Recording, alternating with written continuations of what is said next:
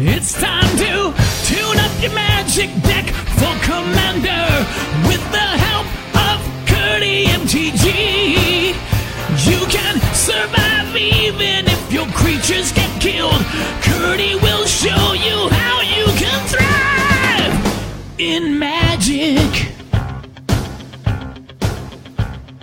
Habt ihr ewig keinen Commander mehr gespielt? Oder kommt ihr einfach überhaupt nicht mehr hinterher mit diesen ständigen neuen Set-Releases, neue Karten und habt ihr Angst, dass ihr irgendwas verpasst habt oder ihr wollt einfach mal euer Deck upgraden? Dann seid ihr hier an genau der richtigen Adresse. Ich stelle euch heute vor, welche Karten in den Jahren 2021 und 2022 bis Oktober rausgekommen sind und in welche Decks ihr die reinpacken könnt und wo es nicht so ganz passt. Wenn es bei euch noch länger her ist als 2021, dann schaut ruhig in die vorherige Episode hinein, die ist in der Beschreibung verlinkt. Ich habe das Ganze jetzt nach Farbidentität sortiert, damit ihr dann zum Beispiel bei einem Land, was grünes Mana macht, äh, nur in die grüne Sektion gucken müsst und nicht in die farblose. Da ist es also so geordnet, dass ihr alles überspringen könnt, wenn ihr ein Deck habt, was zum Beispiel kein Rot enthält. Und wir fangen mal an mit farblos.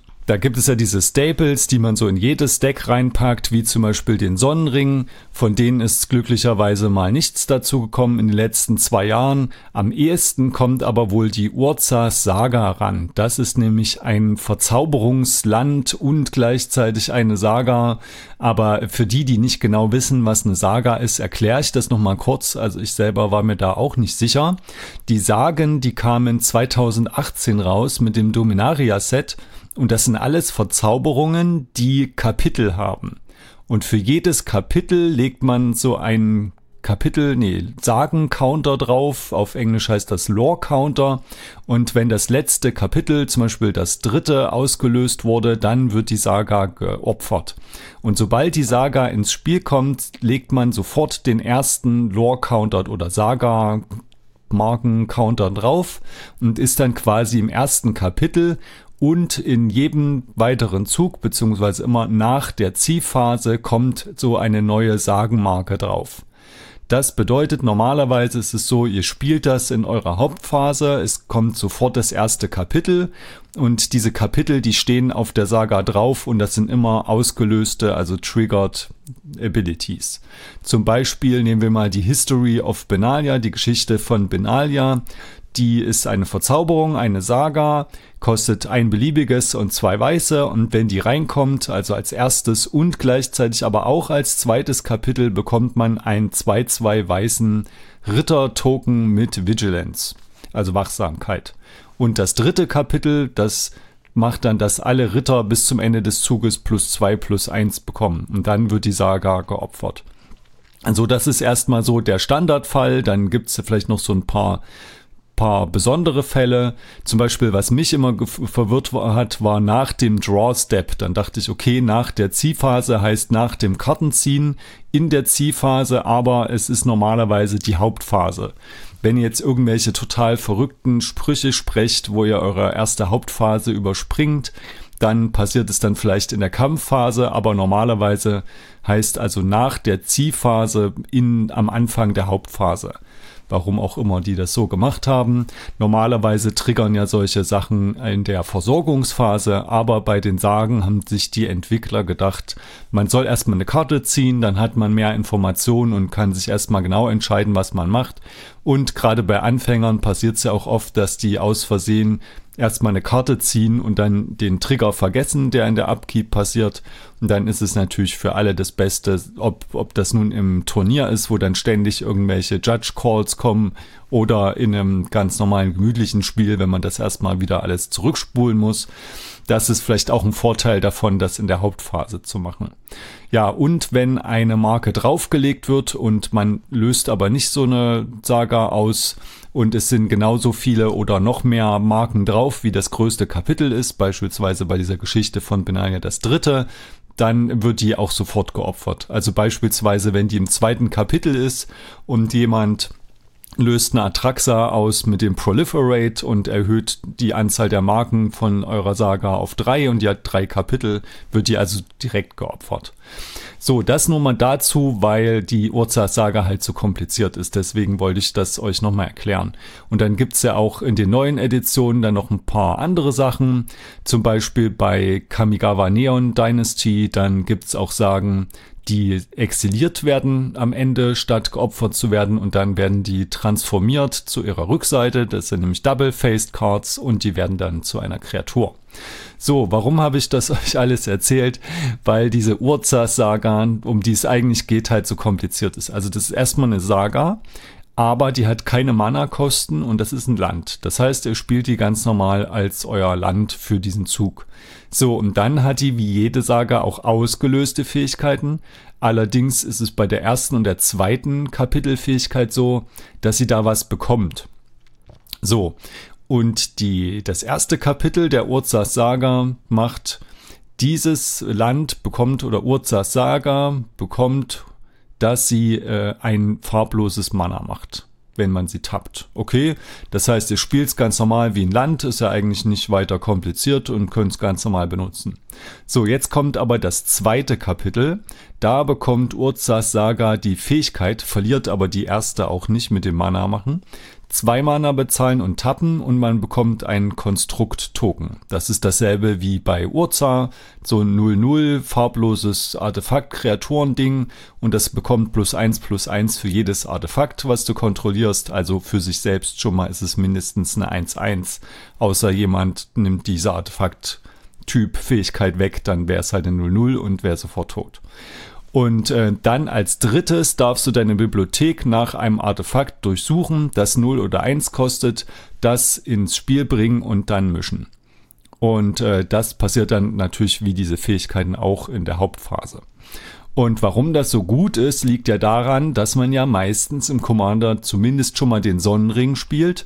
Und das bedeutet, man hat ein Land, was reinkommt, erstmal ein Mana gibt und dann im dritten Zug, wenn man es im ersten Zug spielt, dann hat man schon zwei Mana statt einem. Ist natürlich ein bisschen empfindlicher, denn Artefakte lassen sich meistens leichter entfernen als Länder. Aber der Vorteil ist schon sehr, sehr groß. Und ich würde sagen, wenn ihr einen Soulring spielt und vielleicht noch ein, zwei andere nette Artefakte, dann lohnt sich das schon. Ich persönlich hab's nicht. Äh, ist auch ziemlich teuer, aber wenn ihr das habt, dann lohnt sich das wahrscheinlich in sehr, sehr vielen Decks. Beispielsweise, wenn ihr den Sky Clamp habt, könnt ihr damit Karten ziehen oder ihr habt vielleicht eine Combo mit Lion's Eye Diamond, dann könnt ihr euch den holen. Oder wenn ihr ein Anti Friedhofsartefakt habt, wie beispielsweise Tormod's Crypt oder diese Soul Guide Lantern, die wollte ich euch auch nochmal vorstellen dann ähm, könnt ihr einfach mit eurem Land entscheiden, wollt ihr jetzt rampen oder wollt ihr interagieren. Und äh, nochmal zu dieser Soul Guide Lantern. Es gibt ja dieses Anti-Fritos-Video, das ich vor, ich glaube, ist auch schon wieder zwei, drei Jahre her gemacht habe. Und da gab es diese allerdings noch nicht. Die ist zwar 2020 rausgekommen, aber ich glaube, ich habe sie euch noch nicht vorgestellt, deswegen hier jetzt auch nochmal ganz kurz, weil es ganz gut reinpasst. Die Soul Guide Lantern ist ein Einmaler-Artefakt und wenn es ins Spiel kommt, dann exilierst du eine Zielkarte von einem Friedhof. Schon mal nicht schlecht, also schon mal eine Karte rausnehmen. Und für Tappen und Opfern kannst du den Friedhof von jedem Gegner entfernen. Und damit finde ich es schon um einiges besser als beispielsweise das Tormuts Krypt oder die nihilistische Spruchbombe, die ich sonst immer so empfohlen habe, denn alle Friedhöfe entfernen ist schon sehr, sehr gut. Und man kann aber alternativ auch ein Mana bezahlen, die opfern und eine Karte ziehen. Das geht also auch. Nur mal so als Zusatzoption, was man mit der Urzartsage alles raussuchen kann. Und wenn man jetzt aber weiß spielt, dann hat man ja noch mehr Fähigkeiten. Dann kann man sich beispielsweise den Esper Sentinel holen und dann noch mehr Karten ziehen. Oder was auch ganz gut synergiert ist, wenn man weiß spielen und eine Landtax hat, man opfert die Urzas Saga, hat dann weniger Länder oft als die Gegner und kann sich dann wieder neue Länder raussuchen. Also ihr seht, das ist eine sehr, sehr, sehr starke farblose Karte, die ich selber zwar noch nicht spiele, einfach weil ich sie nicht habe, aber ja, kann man auf jeden Fall machen, ist sehr, sehr flexibel. So, viel mehr gibt's aber auch nicht äh, an so super mega starken farblosen Karten mit farbloser Card Identity. Vielleicht stelle ich nochmal den Plaza of Heroes vor, der ist vor ganz kurzer Zeit rausgekommen. Also Dominaria, äh, Dominaria United. Und das ist ein Land, das ein generisches Mana macht, schon mal nicht schlecht. Und es kann auch ein Mana einer beliebigen Farbe machen. Das darf man aber nur für einen legendären Spruch benutzen. Oder man kann es auch tappen, um ein Mana einer Farbe zu bekommen, das eine legendäre bleibende Karte, die du hast, hat. Also so ähnlich wie bei dem Mox Amber, Bernstein Mox. Und zusätzlich noch hat dieser Plaza of Heroes die Fähigkeit, wenn du drei Mana bezahlst, ihn tappst und opferst, kannst du das Land exilieren und dann bekommt eine Ziel legendäre Kreatur, also zum Beispiel dein Commander, bekommt dann fluchsicher und unzerstörbar bis zum Ende des Zuges. Und das ist alles schon mal ziemlich gut. Also ich würde das entweder dann spielen, wenn du ein Deck hast mit beispielsweise null Farben, aber gibt es jetzt selten oder mit einer Farbe, so beispielsweise Mono-Weiß, könnte man das vielleicht noch ganz gut reinkriegen. Oder andererseits, wenn du sehr, sehr viele Legenden im Deck hast, beispielsweise mit Sisei Weatherlight Captain im Deck, oder wenn du sehr, sehr leicht eine Legende ins Spiel bringst, also beispielsweise bei einem Deck mit Rograk, dem Sohn von Rogar, als Partner. Wäre ja auch eine Möglichkeit. Dann hat man halt schon mal ein rotes Mana, ist also wie ein Gebirge. Und zusätzlich hat man, auch wenn das selten vorkommt, dass man vielleicht die vier Länder ungetappt hat. Aber dadurch, dass in dem Fall die, die Kosten so niedrig sind, dieses Land zu spielen, hat man also denke ich in dem Fall schon den Fall, dass es sich lohnt. Und äh, was gibt's noch? Meine persönliche Lieblingskarte ist ja der Academy Manufactor. Das fängt ja dabei an, dass es für drei Mana ein Assembly Worker und das ist genau der gleiche Kreaturentyp, den die Mishras Fabrik bekommt. Also dieses uralte, originale Manland. Ich glaube, es ist sogar das allererste Manland, was es gibt in Magic, kommt aus Antiquities. Und äh, dieser Academy Manufactor, der drei Mana kostet und ein 1-3 Assembly Worker ist, der sagt, dass immer, wenn ihr ein Clue Food oder Treasure Token bekommt, also wie heißt das auf Deutsch, Essens, also Speisespielstein, Schatzspielstein oder ein, ich weiß jetzt nicht, was Clue heißt, aber jedenfalls, wenn ihr so einen Token bekommt, bekommt ihr einen von jedem dieser Sorte. Und das ist super cool, also wenn ihr irgendein Deck habt, wo ihr beispielsweise im, beim Commander schon solche Sachen generiert, beispielsweise bei Magda oder bei Lonis passt es auch sehr, sehr gut. Das ist ja, falls ihr den noch nicht kennt, der ist ja auch 2021 rausgekommen, genauso wie Magda oder Old Rudstein oder Jahaira aus dem neuen Baldur's Gate Set. Und ähm, ja, dieser Akademie-Manufaktor, der ist halt super gut in solchen Decks, denn man bekommt dann nicht nur Mana, oder halt dieses, dieses Food oder beim Lohn des Karten, sondern bekommt halt alles. Man bekommt Mana durch die Schätze. Mit den Schätzen kann man ja dann auch diese Clue-Tokens opfern und Karten ziehen. Und am aller, allerbesten funktioniert das, finde ich, in dem Lohnes-Deck. Also da ist das ja schon mal eine Art Combo-Piece, denn wenn man beispielsweise diesen, diesen Drachen hat, der ein Mana kostet und immer wieder auf die Hand kommt, wenn man ihn spielt, beziehungsweise eine Kreatur hochnimmt, dann äh, bekommt man ja jedes Mal, wenn man den spielt, den Treasure und mit dem kann man den immer wieder neu casten und dann kriegt man unendlich Clues und Food-Spielsteine. So, schon mal nicht schlecht. Und am allerbesten wird es aber, wenn man den noch kopiert. Also wenn ihr beispielsweise zwei Akademie Manufactors habt, dann bekommt ihr nämlich für die drei Spielsteine wieder jeweils drei, also insgesamt neun. Und wenn ihr drei von denen habt, dann sind es schon wieder 27. Also wenn ihr Clone-Effekte spielt, bietet sich also gerade in blauen Decks wie Lonis an, sowas wie Phantasmal Image zu spielen oder Phyrexian Metamorph oder es gibt ja auch dieses Glasspool Mimic, Glasspool Shore Land, was man auch als Land spielen kann. Dann geht das wirklich, wirklich ab. Und wenn man dann zwei oder drei Akademie-Manufaktoren hat, dann kann man sich eigentlich durch sein ganzes Deck spielen, weil man so viele Schätze bekommt und so viele Clues und die alle opfern kann und Karten ziehen. Eine sehr, sehr spaßige Karte, finde ich absolut gelungen, auch so vom Flavor her. Top-Karte, meiner Meinung nach. Eine weitere Karte, die gut mit Schätzen synergiert, vielleicht nicht ganz so spaßig wie der Academy Manufacturer, aber vielleicht sogar noch ein bisschen stärker, ist das Treasure Vault. Das ist ein Artefaktland, das ein beliebiges, nee, ein farbloses Mana macht. Und für zweimal X und Tappen kannst du das Land opfern und X Schatzspielsteine erzeugen. Für die nicht wissen, wie zweimal X funktioniert. Also wenn du beispielsweise vier Mana bezahlst, ist dann x2 und bekommst zwei Schatzspielsteine.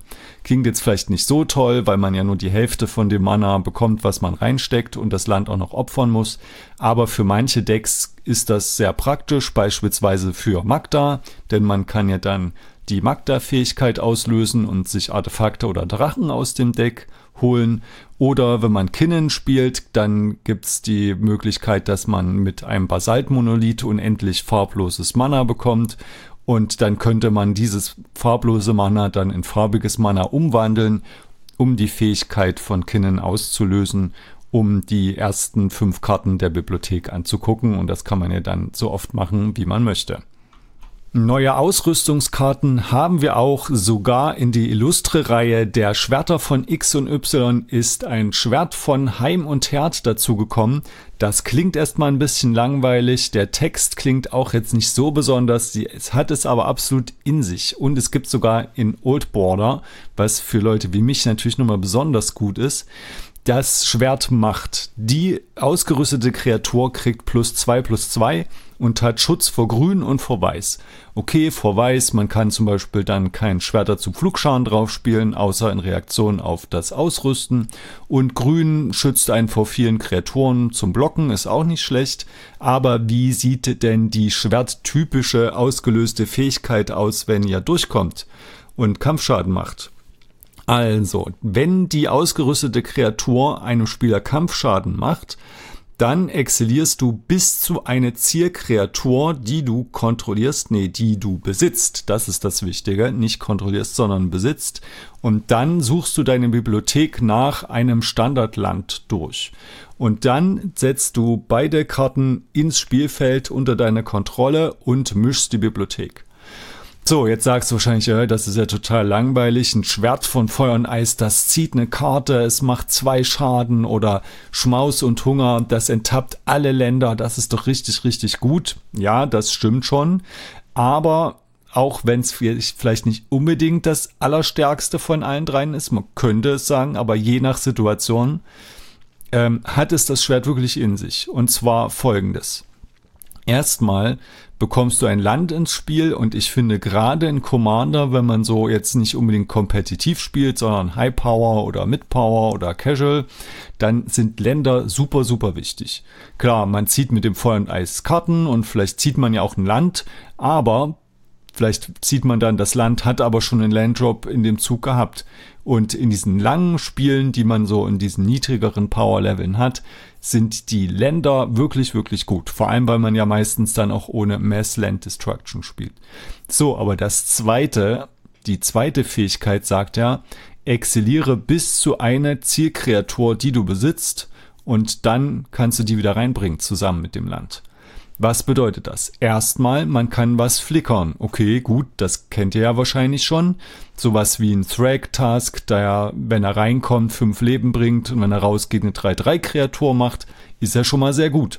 Aber im Commander spielt man den vielleicht weniger. Was macht man so einem Flicker-Deck? Zum Beispiel einen Stoneforge Mystic, der passt da richtig gut dazu. Wenn ihr die Zeit habt, ich bin ja absoluter Fan von Stoneforge Mystic. Leider ist der nicht legendär, zumindest für das Deck. Ich spiele ja Stoneforge Mystic in Modern. Ich war da total froh drüber, als der dort legalisiert wurde. Früher habe ich auch in Legacy immer Stoneforge Mystic Decks gespielt, so vor allem blau-weiß.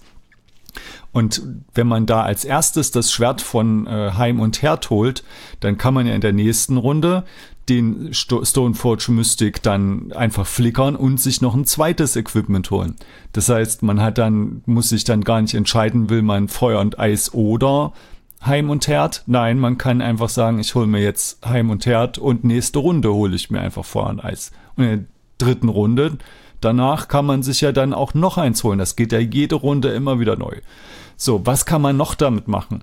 Tja, man kann wie gesagt, Karten, die ihr besitzt und nicht die ihr die ihr kontrolliert flickern. Und das ist bei ganz, ganz wenigen solchen Flickereffekten so. Das heißt, wenn ihr beispielsweise einen Gilded Drake gespielt habt, könnt ihr euch ja vom Gegner eine Kreatur klauen und jetzt benutzt ihr das Schwert von Heim und Herd und holt ihn einfach wieder zurück und macht das Ganze nochmal. Das ist doch schon mal ziemlich gut.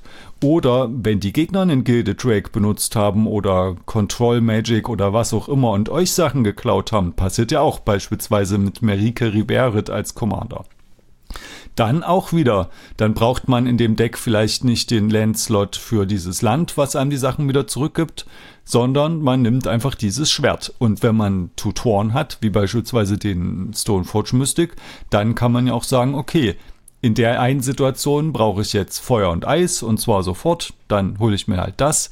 Aber es ist eine wirklich gute Toolbox-Option, dass ich sage, gut, entweder ich habe jetzt Zeit und hole mir das Feuer und Eis später oder ich habe halt was von mir kontrolliert bekommen, beispielsweise meinen Commander, den, den hat jetzt der Gegner, den möchte ich mir wieder zurückholen, nehme ich einfach dieses Land. Es hat aber, da muss ich euch noch warnen, einen kleinen Nebeneffekt, nämlich also eine kleine Schwachstelle, nämlich es kann fisseln. So, was bedeutet fisseln? Es bedeutet, wenn ein Effekt oder ein Zauberspruch ein Ziel hat oder mehrere Ziele und zwischen dem auf den Stack legen und dem Resolven werden alle Ziele ungültig, dann wird der, wird diese Fähigkeit gefisselt, passiert also nicht. Das kann natürlich genauso passieren beim Schwert von Feuer und Eis. Wenn ihr also beispielsweise einem gegnerischen Lanova-Elfen zwei Schaden macht, ich weiß nicht, ob ihr das wusstet, und der Gegner benutzt seinen Blitzschlag und tötet seinen eigenen Lanova-Elf in Reaktion darauf, dann zieht ihr die Karte nicht. Aber es ist halt meistens nicht so schlimm. Dann hat er halt erstens seinen Blitzschlag ausgegeben, statt euer, euch was kaputt zu machen. Und zweitens habt ihr ja trotzdem erreicht, dass der Lanova 11 tot ist. Also in dem Fall finde ich dieses Fizzle-Potenzial einfach nicht so schlimm. Ähm, oder beispielsweise bei, bei Light and Shadow kann man halt drei Leben kriegen und eine Kreatur aus dem Friedhof auf die Hand nehmen. Gut, die Gegner können dann vielleicht irgendeinen Instant Speed Friedhofsremoval benutzen, aber naja, das ist halt nicht ganz so häufig. Aber dieser Fall mit dem Schwert von, von Herd und Heim, da ist das Problem, dass ihr oft eure eigenen Sachen damit flickert, also nur Sachen, die ihr halt besitzt. Und da kann sich für den Gegner schon eher lohnen. Beispielsweise, ihr spielt den Steinschmelz-Mystiker und wollt euch Schwert von Feuer und Eis holen. So, aber dann äh, kann der Gegner einfach in Reaktion auf die Fähigkeit von dem Schwert sagen, gut, ich spiele jetzt meinen Blitzschlag auf den Steinschmelz-Mystiker und dadurch fisselt der Trigger. Ihr bekommt also weder das Schwert, was ihr eigentlich wolltet, ihr habt ja da nur Heim und Herd gespielt, damit ihr eine Runde später das andere kriegt. Und der Gegner hat sein Removal sinnvoll ausgegeben und das Land bekommt ihr auch nicht, weil die Fähigkeit gefisselt ist. Also da müsst ihr einfach ein bisschen drauf aufpassen. Aber ansonsten ist das ein 1A-Schwert, gehört, finde ich, in jede Ausrüstungssammlung. Und ja, für mich, ich bin ja so jemand, der auch die ganzen Judge-Promos hat von Feuer und Eis und, und Schmaus und Hunger. Und meine absolut Lieblings-Equipment-Karte vom Look her ist auch Light and Shadow in dieser Judge-Promo-Version. Es ist vielleicht nicht das Spielstärkste, aber es sieht einfach so klasse aus. Naja, also Schwert von Schmau, nee, von Heim und Herd absolute Empfehlung, wenn ihr mal ein Ausrüstungsdeck habt.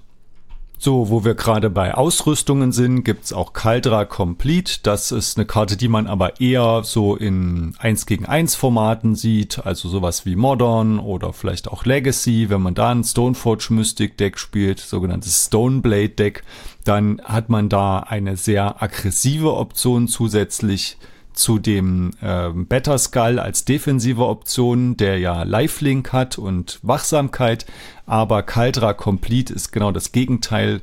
Es ist aggressiv, es kostet nämlich sieben Mana, aber ist ja egal, wenn, wenn man es mit dem Steinschwert-Mystiker reinbringt. Es hat Living Weapon, Unzerstörbarkeit und die equipte, also ausgerüstete Kreatur kriegt plus fünf plus fünf Erstschlag, Trampeln, Unzerstörbarkeit, Eile und damit hört es ja noch nicht mal auf. Und immer wenn diese Kreatur einer Kreatur Kampfschaden macht, wird die Kreatur exiliert. Hat Ausrüstungskosten von 7, Aber wie gesagt, wenn man mit dem Steinschmelz Mystiker spielt, dann kann man die ersten, die Mana-Kosten drumherum kommen. Wenn man mit Arden als Commander spielt, kann man auch um die Ausrüstungskosten drumherum kommen. Und ähm, ja, mir geht's halt sehr oft so, dass ich äh, Probleme gegen Board-Vibes ha habe und also Probleme mit Board-Vibes habe. Und da habe ich auch ein Video letztens dazu gemacht und man sieht es vielleicht nicht so oft in Commander, die Karte, weil ich persönlich da doch eher die defensive Option des Schmetterschädels habe, einfach weil ich Lifelink und Wachsamkeit in so einem Multiplayer-Format sehr gut finde. Aber äh, ihr solltet das auf jeden Fall mit bedenken, wenn ihr ein Deck spielt, was gut mit Ausrüstungen synergiert oder wenn ihr einfach sagt, ihr wollt irgendwie was haben, was nach einem Boardwipe auch noch stehen bleibt durch diese Unzerstörbarkeit, könnt ihr das also auf jeden Fall mit überlegen. So, was haben wir denn da noch? Ähm, wir haben so ein paar kleine Artefakte, zum Beispiel das Relic of Legends, kostet 3, wird für ein Mana einer beliebigen Farbe getappt. Da gibt es ja viele solche Dinge, die sind normalerweise jetzt nicht so mega toll, eher was für Casual Decks. Aber das Relic of Legends, das hat noch zusätzlich die Fähigkeit, dass du eine ungetappte legendäre Kreatur tappen kannst, um ein beliebiges Mana zu machen. Da, wenn man also beispielsweise mit Sisei spielt, der, der Weißen, die die fünf Farb, Farbidentität hat, dann spielt man ja wahrscheinlich sehr, sehr viele legendäre Karten, vielleicht auch bei der weiß-grünen Sisei dann könnte man sich das überlegen. Das Einzige, was ich an dem Ding komisch finde, ist, dass da sehr viel Schnee auf dem Artwork ist und es aber nicht den Schnee-Subtyp hat. Aber na gut. Dann gibt es für Tribal Decks den Maskwood Nexus und der hat nämlich die Fähigkeit, dass er für drei Mana zwei, zwei blaue Shapeshifter Kreaturen mit Changeling, ich glaube auf Deutsch heißt das Wandelwichte, erzeugt und das passt also in jedes Deck, was irgendeinen Kreaturentyp als Fokus hat. Beispielsweise Remasuris oder Elfen oder Zwerge vor allem. Dann, wenn ihr sagt, okay, euch fehlt noch eine Karte und ihr wollt irgendwie ein äh, paar mehr von diesem Kreaturentyp haben, weil ihr da so eine Synergie habt, dann bietet sich dieses Maskwood Nexus an. Ich finde es aber absolut am besten im Magda-Deck, denn es hat nämlich noch eine Zusatzfähigkeit. Es sagt, Kreaturen, die du kontrollierst, haben alle Kreaturentypen und dasselbe gilt für Kreaturen, die du kontrollierst und Kreaturen, die du besitzt, die nicht im Spiel sind. Und das bedeutet, dass man mit Magda nicht nur Drachen raussuchen kann aus dem Deck, sondern auch Zwerge oder alle anderen Kreaturen. Also in diesem Deck sehr, sehr relevant. Und dann gibt's noch den, den Bloodline Pretender. Das ist für drei Mana ein 2-2 Changeling, also Wandelwicht. Da sucht man sich einen Kreaturentyp aus und immer wenn eine Kreatur mit diesem Typ ins Spiel kommt, dann legt man einen plus 1 plus 1 Counter drauf. Ja, wenn ihr ein Tribal Deck spielt mit einem Tribe, der nicht so viele Vertreter habt, was weiß ich, vielleicht keine Ahnung, was es da so gibt, Insekten oder so und ihr braucht unbedingt noch ein zusätzliches Insekt, könnt ihr den spielen. Am besten ist aber auch in Magda, einfach weil man da Artefaktzwerge braucht, wenn man mit dieser Omen Clock spielt. Äh, da könnt ihr euch ja mal das Magda-Deck angucken. Und äh, ja, dann gibt's auch noch, was gibt's auch noch? Wir haben noch ein paar Vehikel schöne, zum Beispiel den unlizenzierten Leichenwagen. Der kostet zwei Mana, und wenn man ihn tappt, dann kann man zwei Karten oder bis zu zwei aus einem einzigen Friedhof entfernen.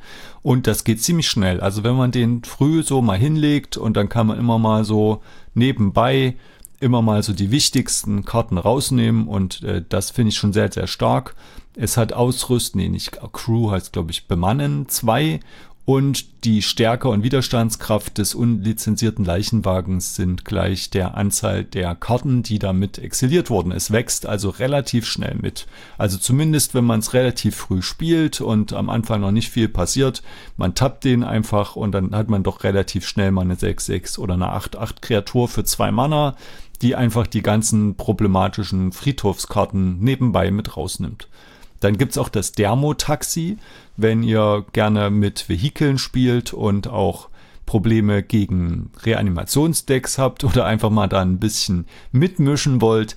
Das Dermotaxi sagt nämlich, wenn das ins Spiel kommt, dann exilierst du eine Kreaturenkarte von einem Friedhof Und wenn du zwei ungetappte Kreaturen, die du kontrollierst, tappst, dann wird das Thermotaxi bis zum Ende des Zuges zu einer Kopie der exilierten Karte, nur dass es zusätzlich noch ein Vehikel ist. Man bekommt da leider nicht die Enter the Battlefield oder Leaves the Battlefield Fähigkeiten, aber es kann ja trotzdem sehr, sehr praktisch sein, mal eine große Kreatur zu kopieren. Dann äh, gibt es noch so ein paar mehr, zum Beispiel den Reckoner Bankbuster, das ist ein Vehikel, das Karten zieht, wenn man, wenn man einfach Karten ziehen will. Oder den Mighty Servant of Leuko, das ist für drei Mana ein 6-6-Vehikel und es hat auch noch Ward und Trampeln. Aber da will ich jetzt nicht so sehr ins Detail gehen. Das könnt ihr euch ja, wenn ihr die YouTube-Version hiervon anseht, dann könnt ihr das ja einfach mal pausieren und euch durchlesen oder wenn ihr das hört als Podcast einfach mal nachschlagen. Aber ich will jetzt nicht den Rahmen sprengen. Es gibt auf jeden Fall ein paar nette Vehikel für jedes Deck, wenn ihr einfach mal ein paar Vehikel spielen möchtet. Kommen wir nun zur weißen Farbidentität. Da haben wir, finde ich, um einiges stärkere Karten als bei der farblosen, nämlich allen voran eine blaue Mystic Remora Rüstic Study, sowas in der Richtung, nämlich den Esper Sentinel. Den kennt ihr bestimmt schon, weil den so ziemlich jeder spielt und absolut zu Recht. Er kostet ein weißes Mana, ist eine Artefaktkreatur, Mensch, Soldat, also zwei sehr relevante Kartentypen für viele Decks. Aber selbst wenn überhaupt nichts mit Menschen oder Soldaten in eurem Deck synergiert, ist er trotzdem super, super gut. Er ist nämlich eine 1-1 und sagt, immer wenn ein Gegner seinen ersten Nicht-Kreaturen-Spruch pro Runde spricht, dann ziehst du eine Karte, außer wenn dieser Gegner X bezahlt, wobei X die Stärke von Esper Sentinel ist. Und das ist einfach mal absolut gut.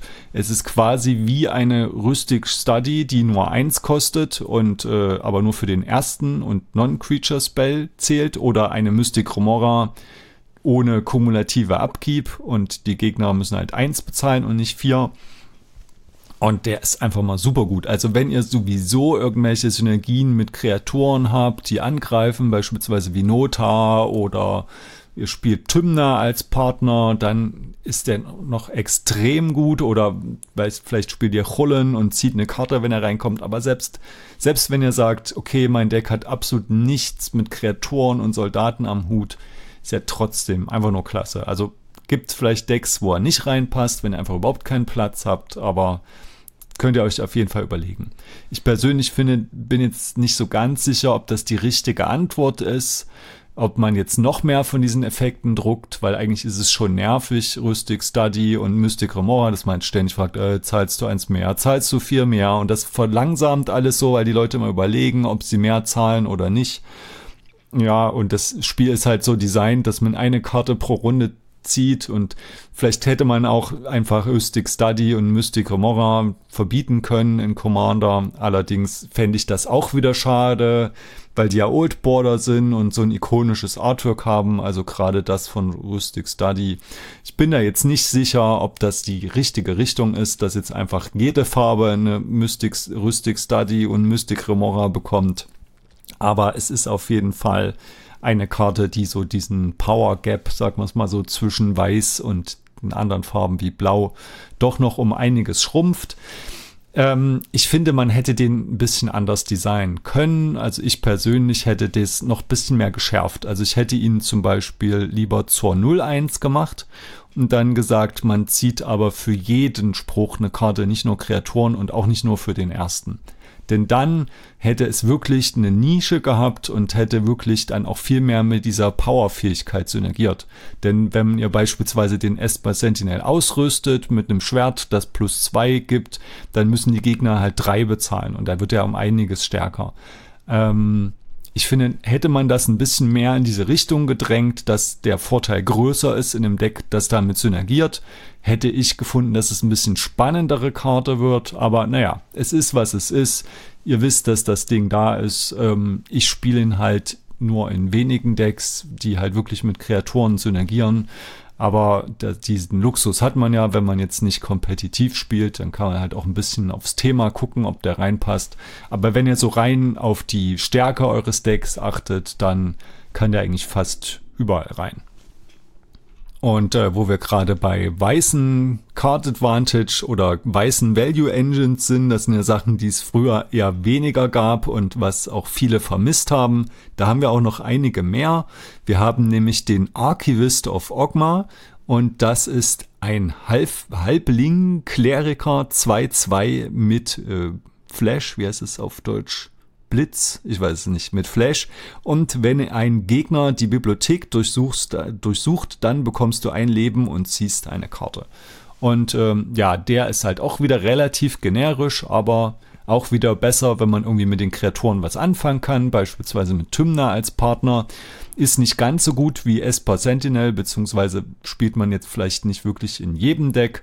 Aber wenn man diese Zusatzsynergie noch hat, dann lohnt er sich meiner Meinung nach absolut, vor allem weil er ja auch sehr leicht zu spielen ist mit dem einen beliebigen und dem weißen Mana. Man kann den ja auch offen halten, wenn man beispielsweise irgendwas countern oder zerstören will, dann und dann findet sich aber kein Ziel, kann man trotzdem den noch mit Flash spielen, aber meistens will man das eher so als Reaktion machen, beispielsweise der Gegner spielt ein Fetchland und möchte sich was suchen und dann spielt man halt den Archivist of Ogmar und durchsucht die Bibliothek, kriegt ein Leben, was ja auch nett ist und zieht eine Karte. Also gerade so Live-Game, das ist ja auch so eine Sache, gerade wenn man nicht kompetitiv spielt, wo die Spiele so schnell gehen, sondern eher so High-Power oder Mid-Power, dann, dann geht es mir oft so, dass ich einfach ein gutes Board habe, genug Karten in der Hand und eigentlich sieht alles richtig toll aus, aber ich sterbe einfach dadurch, dass ich nicht genug Leben habe.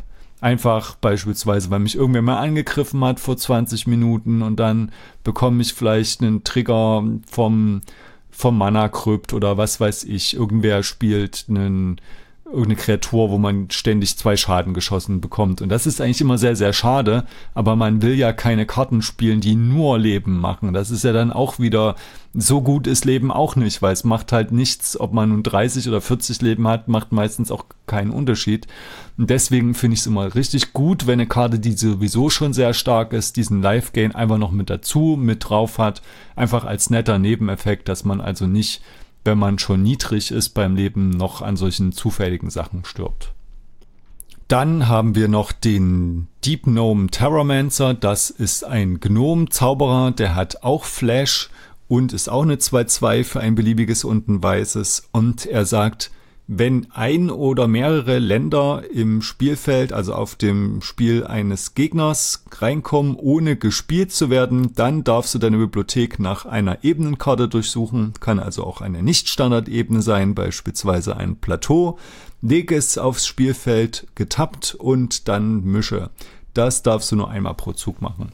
Und ähnlich wieder wie beim Archivist of Ogma, wenn der Gegner ein Fetchland spielt, dann spielst du den einfach mit Flash und bekommst eine Ebene. Und ich finde, selbst in dem Fall, dass man das nur einmal macht, lohnt sich das schon, weil man dann so wie, äh, wie wer es ist, zum Beispiel eine Three Visits hat quasi, nur das Land kommt halt getappt ins Spiel, aber es kann auch länger da liegen und vielleicht kriegt man irgendwann, selbst wenn die Gegner wissen, dass es da ist, vielleicht noch ein zweites Land und dann finde ich, lohnt sich das schon. Dann haben wir noch Smugglers Share, das finde ich jetzt nicht ganz so gut könnt ihr mal überlegen, wenn ihr den Platz habt. Ich spiele es jetzt nirgendwo, aber es ist für zwei beliebige und ein weißes eine Verzauberung. Und die sagt, am Ende von jedem, nee, am Anfang von jedem Endstep ziehst du eine Karte für jeden Gegner, der zwei oder mehr Karten gezogen hat. Dann bekommst du einen Schatz für jeden Gegner, der zwei oder mehr Länder ins Spiel bekommen hat. Ach nee, das war's schon wieder. Die beiden Sachen. Du ziehst eine Karte für jeden Gegner, der zwei oder mehr Karten gezogen hat und bekommst einen Schatz für jeden Gegner, der zwei oder mehr Länder ins Spiel gekriegt hat. Nicht ganz so krass wie beispielsweise die Smothering Type, aber es kostet halt nur drei. Ihr könnt es einfach mal ausprobieren. Mich hat es bis jetzt noch nicht so überzeugt. Ich habe auch nie den Platz dafür. Aber wenn ihr beispielsweise ein mono-weißes Deck habt und einfach super dringend Karten und Mana braucht, es ist ja auch so ein typisches weißes Problem eigentlich, dann könnt ihr es ja mal überlegen. Aber ich persönlich spiele aus dieser Sorte der weißen Value Engines eher diesen, diesen Weathered Wayfarer, den kann ich sehr empfehlen. Das ist auch Old Border, ein Mana 1-1 und für ein weißes kann man sich ein beliebiges Land aus der Bibliothek auf die Hand holen, wenn man weniger als der Gegner hat. tappen muss man ihn noch. Oder die Landtags kennt ja auch jeder oder den Zehnteil, also Tithe, wo man sich als Instant ein oder zwei Länder raussuchen kann. Ähm, das sind eher so meine Favoriten aus dieser, aus dieser Sorte. Aber wie ihr wollt. Es ist auf jeden Fall nett, dass es diese Option gibt, gerade wenn ihr jetzt ein mono-weißes Deck spielt und nicht so viel Ramp oder Card Draw habt, da traditionell, dann gibt es also Optionen. Es gibt auch noch die Archaeomancers Map und den Keeper of the Accord, die auch so ähnliche Sachen machen. Könnt ihr euch mal im Video in Ruhe durchlesen, will ich jetzt nicht noch Detail äh, eingehen. Aber das sind auch so, also es gibt jetzt häufiger solche Effekte, die sind aber jetzt alle nicht so mega stark wie die Sachen, die ich jetzt hier gezeigt habe. Eine weitere neue und ganz tolle Sache sind die Blutzollländer aus Kamigawa Neon Dynasty, beispielsweise hier in Weiß. Es gibt dieses Land nämlich für jede Farbe. In Weiß ist es Aiganyo, der Sitz des Kaiserreichs. Das ist ein legendäres Land, macht ein weißes Mana, kommt nicht getappt ins Spiel, also nur unwesentlich besser als eine Ebene und es hat aber eine Art Zauberspruch drauf, nämlich mit der Blutzollfähigkeit. Die besagt, ihr bezahlt zwei beliebige und ein weißes Mana, werft das Land aus der Hand ab und dann macht das Land vier Schaden zu einer angreifenden oder blockenden Kreatur. Und das kostet eins weniger auszulösen für jede legendäre Kreatur, die du kontrollierst, also beispielsweise ein oder zwei Commander im Fall von Partnern. Und äh, ja, das ist eine super gute Idee, finde ich, denn Magic hatte dieses Problem, dass es Länder hat. Dafür ist es jetzt auch zu spät, das äh, zu ändern. Also es gibt ja moderne Spiele wie Hearthstone, bei denen man einfach jede Runde ein Mana-Kristall dazukommt bekommt und bei Magic hat man aber halt für immer und ewig dieses Problem, okay, man muss überlegen, welche Länder packt man ins Deck und ähm, ja, entweder man hat zu viel Länder oder zu wenige. Vielleicht findet ihr das ja auch schön und ihr sagt jetzt was, das ist doch das Beste an Magic, die Länder, ich weiß es nicht. Auf jeden Fall ist es auf äh, ein Designproblem und auch ein Deckbauproblem und da sind dieses Land und die anderen aus dieser Reihe eine Möglichkeit, das zumindest teilweise zu lösen, denn wenn man zu wenig Länder hat, spielt man es einfach als Land und wenn man zu viele Länder hat, spielt man es einfach als Fähigkeit, also als Zauberspruch. Dann äh, zusätzlich dazu, dass es also dieses äh, Flat und äh, wie ist das, also man immer zu viel Länder oder zu wenig, dass es das abschwächt und außerdem ist es noch eine sehr interaktive Karte, also mehr Interaktivität, Combat Tricks, das sind ja Sachen, die man vielleicht in, in so Limited oder Sealed öfter sieht, vielleicht auch noch in Legacy, vielleicht eher auch weniger oder in Modern vielleicht noch ein bisschen, aber das kommt ein bisschen zu kurz, finde ich. Also einfach dieser Kampf und man greift an und blockt und dann passieren irgendwelche Sachen und dann trickst man ein bisschen rum, was so wie eigentlich Magic sein sollte. Also ich finde viel zu oft gerät das in den Hintergrund, dass man entweder gar nicht angreift, weil man denkt, es lohnt sich überhaupt nicht oder es ist halt alles schon so vorherbestimmt und ähm, ja, deswegen finde ich Länder wie dieses Alganio super, super gut aus allen diesen Gründen. Und es kann ja auch nicht von einem normalen Gegenzauber gecountert werden. Also ist auch für Leute gut, die sagen, mich nervt das, immer alles, was ich mache, wird von unserem Kontrollspieler gecountert. Tja, wenn er keinen Stifle hat, kann er eben oder sie das nicht countern, denn es ist ja kein Spruch, sondern eine ausgelöste, nee, eine aktivierte Fähigkeit. Und deswegen finde ich, ist es ein sehr, sehr gutes Ding. Ich habe es jetzt noch nicht, aber wenn ich es hätte, würde ich es bestimmt in ein oder zwei Decks spielen.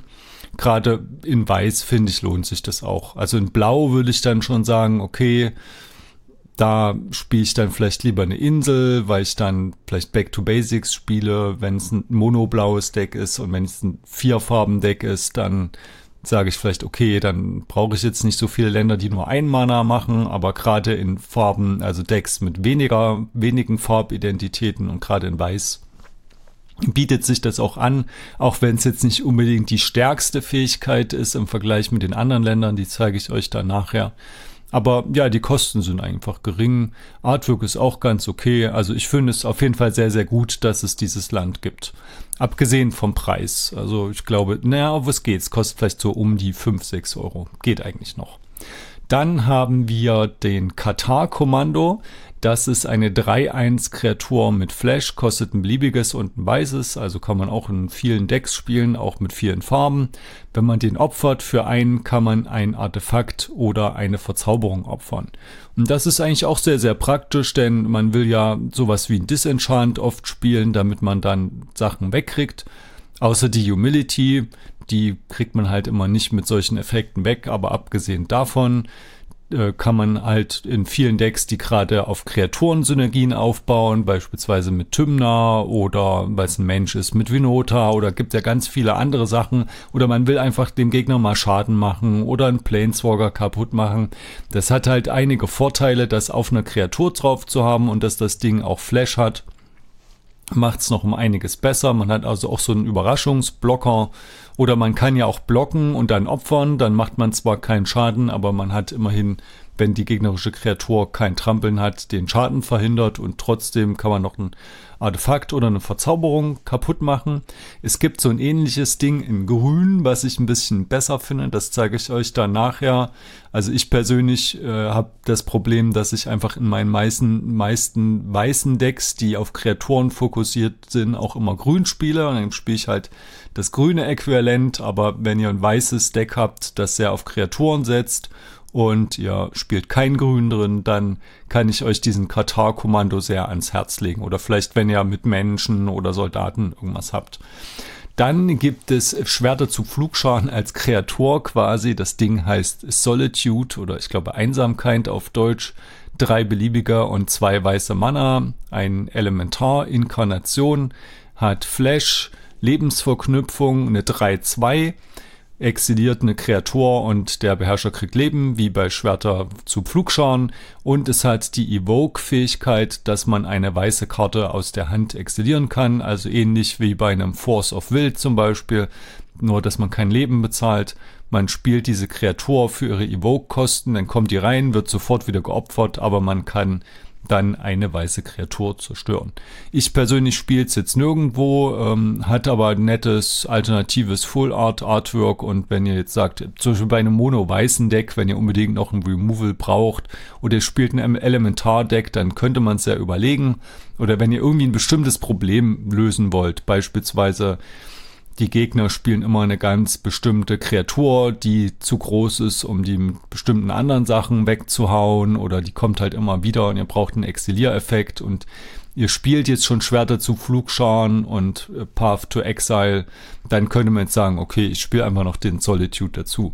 Für mich persönlich ist es einfach ein bisschen zu viel, diese weiße Karte noch zu exilieren. Aber ja, guckt einfach mal, ob das in euer Deck reinpasst. Dann gibt's auch noch den March of Otherworldly Light. Da gibt's auch wieder für jede Farbe, glaube ich, so einen March.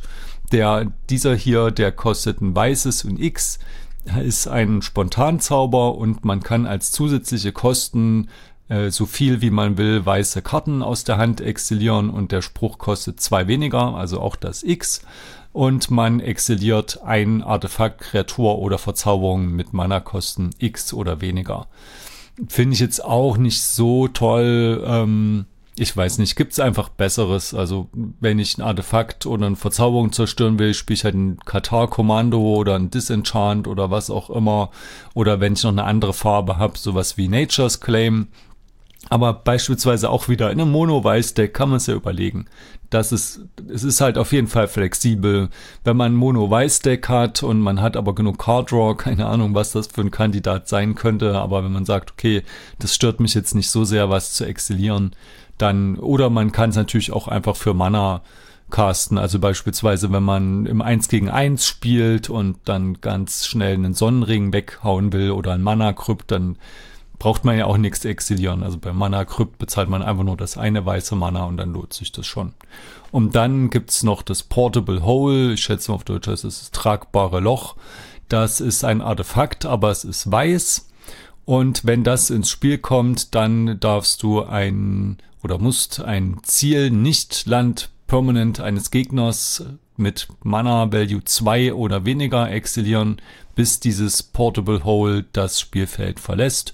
Also ja, auch wieder ein flexibles Removal für die kleinen Sachen. Ich habe persönlich eher mal Probleme in unserer Spielgruppe gegen die ganzen großen Sachen, Eldrasis und Co. und Blightstil Colossus und so. Deswegen würde ich jetzt nicht spielen, aber auch wieder hier ein mono-weißes Deck vielleicht, wenn ihr bestimmte Sachen entfernen wollt, auch wenn es nur zeitweilig ist. Aber auch vor allem im 1 gegen 1 vielleicht, wenn man einfach mal schnell einen Sonnenring oder Mana-Krypt loswerden möchte, kann sich das ja auch lohnen. Und dann gibt's noch die Paladin-Klasse. Und die Paladin-Klasse, also diese Klassen, die gab's gab's in der AFR-Edition. Und da ähm, diese Klassen, die haben alle Levels. Und bei Paladin-Klasse ist es so, die kostet ein weißes Mana und die sagt, dass die Zaubersprüche der Gegner in dem eigenen Zug eins mehr kosten. Also in deinem Zug müssen die Gegner eins mehr bezahlen. Beispielsweise in einem Najila-Deck ist das ja schon mal ganz nett, dass man irgendwas beispielsweise du equipst eine Ausrüstung auf deine Kreatur und dann ist es immer doof, wenn die in, in, als Reaktion dann zerstört wird, weil man dann das ganze Ausrüstungsmana bezahlt hat. Und damit kann man sowas schon mal ein bisschen abschwächen. Und für Level 2, was drei Mana kostet, bekommen die Kreaturen, die du kontrollierst, aber plus eins plus eins, was ja auch ganz nett ist. Also wie gesagt, in einem Deck wie Najila oder bietet sich vielleicht auch bei Syphis an als Enchantment-Deck, dass man sagt, okay, paar Kreaturen spiele ich auch und die werden dann einfach größer. Und auf Level 3 muss man zwar nicht machen, aber wenn man das Mana übrig hat, dann sagt das, immer wenn du angreifst, bekommt bis zum Ende des Zuges eine angreifende Kreatur plus 1 plus 1 für jede andere angreifende Kreatur und Doppelschlag. Also auch wieder eine Sache, die man sich echt überlegen kann, beispielsweise in Najila zu spielen. Ich weiß nicht, ob es sich in Vinota lohnt, aber ja, wenn ihr sowas sucht, wenn ihr also einen Effekt sucht, der viele kleine Kreaturen größer macht und vielleicht auch ein bisschen euch beschützt vor gegnerischen Sachen, zumindest in eurem eigenen Zug, könnt ihr das also mal ausprobieren. Dann sind einige Sachen für Verzauberungsdecks dazugekommen, beispielsweise der auch neue Syphis, die ähm, Harvest Hand. Das ist nämlich eine grün-weiße Verzauberungskreatur Nymphe und die sagt, immer wenn du eine Verzauberung spielst, kriegst du ein Leben und ziehst eine Karte. Ist zwar auch grün und nicht weiß, gehört also eigentlich jetzt nicht in diese Farbidentität, aber ich wollte die jetzt hier schon mal anteasern weil viele weiße, schöne Verzauberungen dazugekommen sind. Und ähm, ja, ein großes Problem von diesen Enchantress-Decks war ja bis jetzt immer erstens gab es keine guten Commander dafür, vor allem die wenig gekostet haben. Das Problem ist also jetzt gelöst.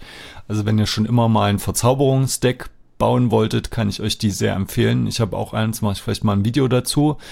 Und ein großes Problem ist dann auch oft immer das, das Finishen des Gegners. Also man hat irgendwann 10 oder 15 Verzauberungen und die Züge dauern ewig lange und die Gegner haben gar keine Lust mehr und will einfach nur das Spiel gewinnen.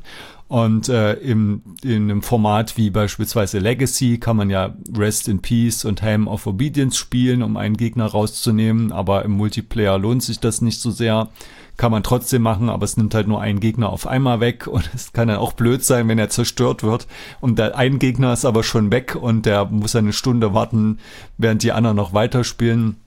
Oder man spielt vielleicht einen Emrakul, den großen im Legacy als Finisher, aber der ist ja verboten im Commander.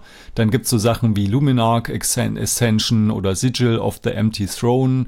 Einfach, dass man Finisher hat, dass man irgendwie das Spiel mal zum Ende bringt, wenn man, wenn man schon total weit vorne ist in so einem Verzauberungsdeck. Und da gibt's aber, finde ich, einen sehr, sehr guten Finisher, der besser ist als sowohl Sigil of the Empty Throne als auch Luminarch Ascension, nämlich Hallowed Haunting.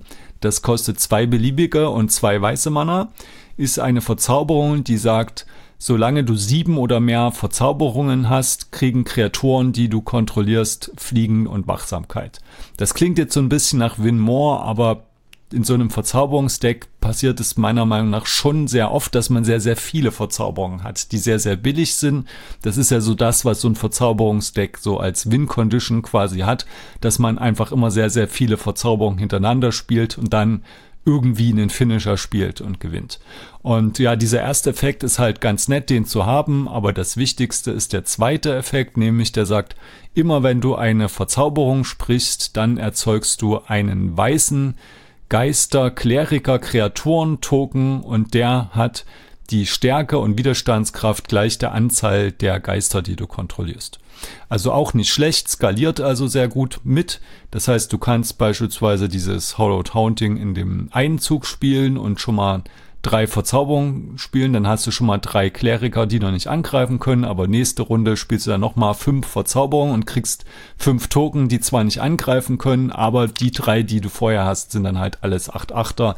Das heißt, das kann dann sehr, sehr schnell auch endlich mal so ein Spiel beenden, dass die Gegner sich das hier nicht mehr weiter mit angucken müssen, wie du da zehn Enchantments in einer Runde spielst. Das ist immer so ein bisschen das Problem bei den Verzauberungsdecks und das ist da also eine sehr gute Lösung, finde ich. Es gibt auch noch ein Board-Vibe-Verzauberungsding, nämlich Out of Time. Gibt sogar ein Old Border.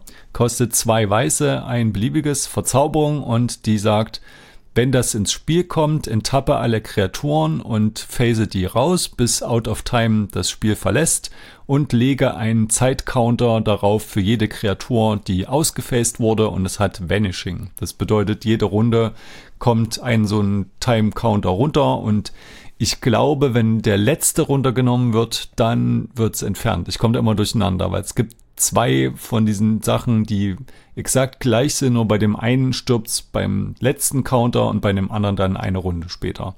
Und es gibt auch noch Temporary Lockdown, das ist aber ganz, ganz neu. Das kostet auch zwei Weiße und beliebig, ist, eine Verzauberung und das exiliert alle nicht landbleibenden Karten mit Mana Value, also das, was früher CMC war, konvertierte Mana-Kosten von zwei oder weniger, bis der Temporary Lockdown das Spiel verlässt. Klingt erstmal sehr stark, aber ist halt ganz, ganz neu aus der Druckerpresse. Deswegen habe ich jetzt noch keine Erfahrung damit, wo man das spielt und ob es so gut ist, wie es klingt. Äh, ihr könnt mir einfach mal schreiben in die Kommentare bei YouTube oder ich weiß gar nicht, wie das bei Podcasts funktioniert. Aber wenn ihr bei YouTube das guckt, könnt ihr einfach mal einen Kommentar dazu schreiben, äh, ob ihr das mal ausprobiert habt und wie ihr das findet. Und dann gibt's auch noch den Moonblessed Kleriker. Das ist für drei Mana, zwei davon beliebig, ein weißes, eine 3-2 Mensch-Elfen-Kleriker. Und wenn der ins Spiel kommt oder die, wenn sie ins Spiel kommt, dann darfst du deine Bibliothek nach einer Verzauberung durchsuchen und die oben drauflegen und dann die Bibliothek mischen, nee, erst mischen und dann oben drauflegen natürlich. Und das ist halt so ein weiterer Verzauberungstutor, wenn man schon die ganzen anderen spielt, sowas wie Enlighten Tutor und ein Verzauberungsdeck hat. Also beispielsweise mit, mit Syssis bietet sich das an.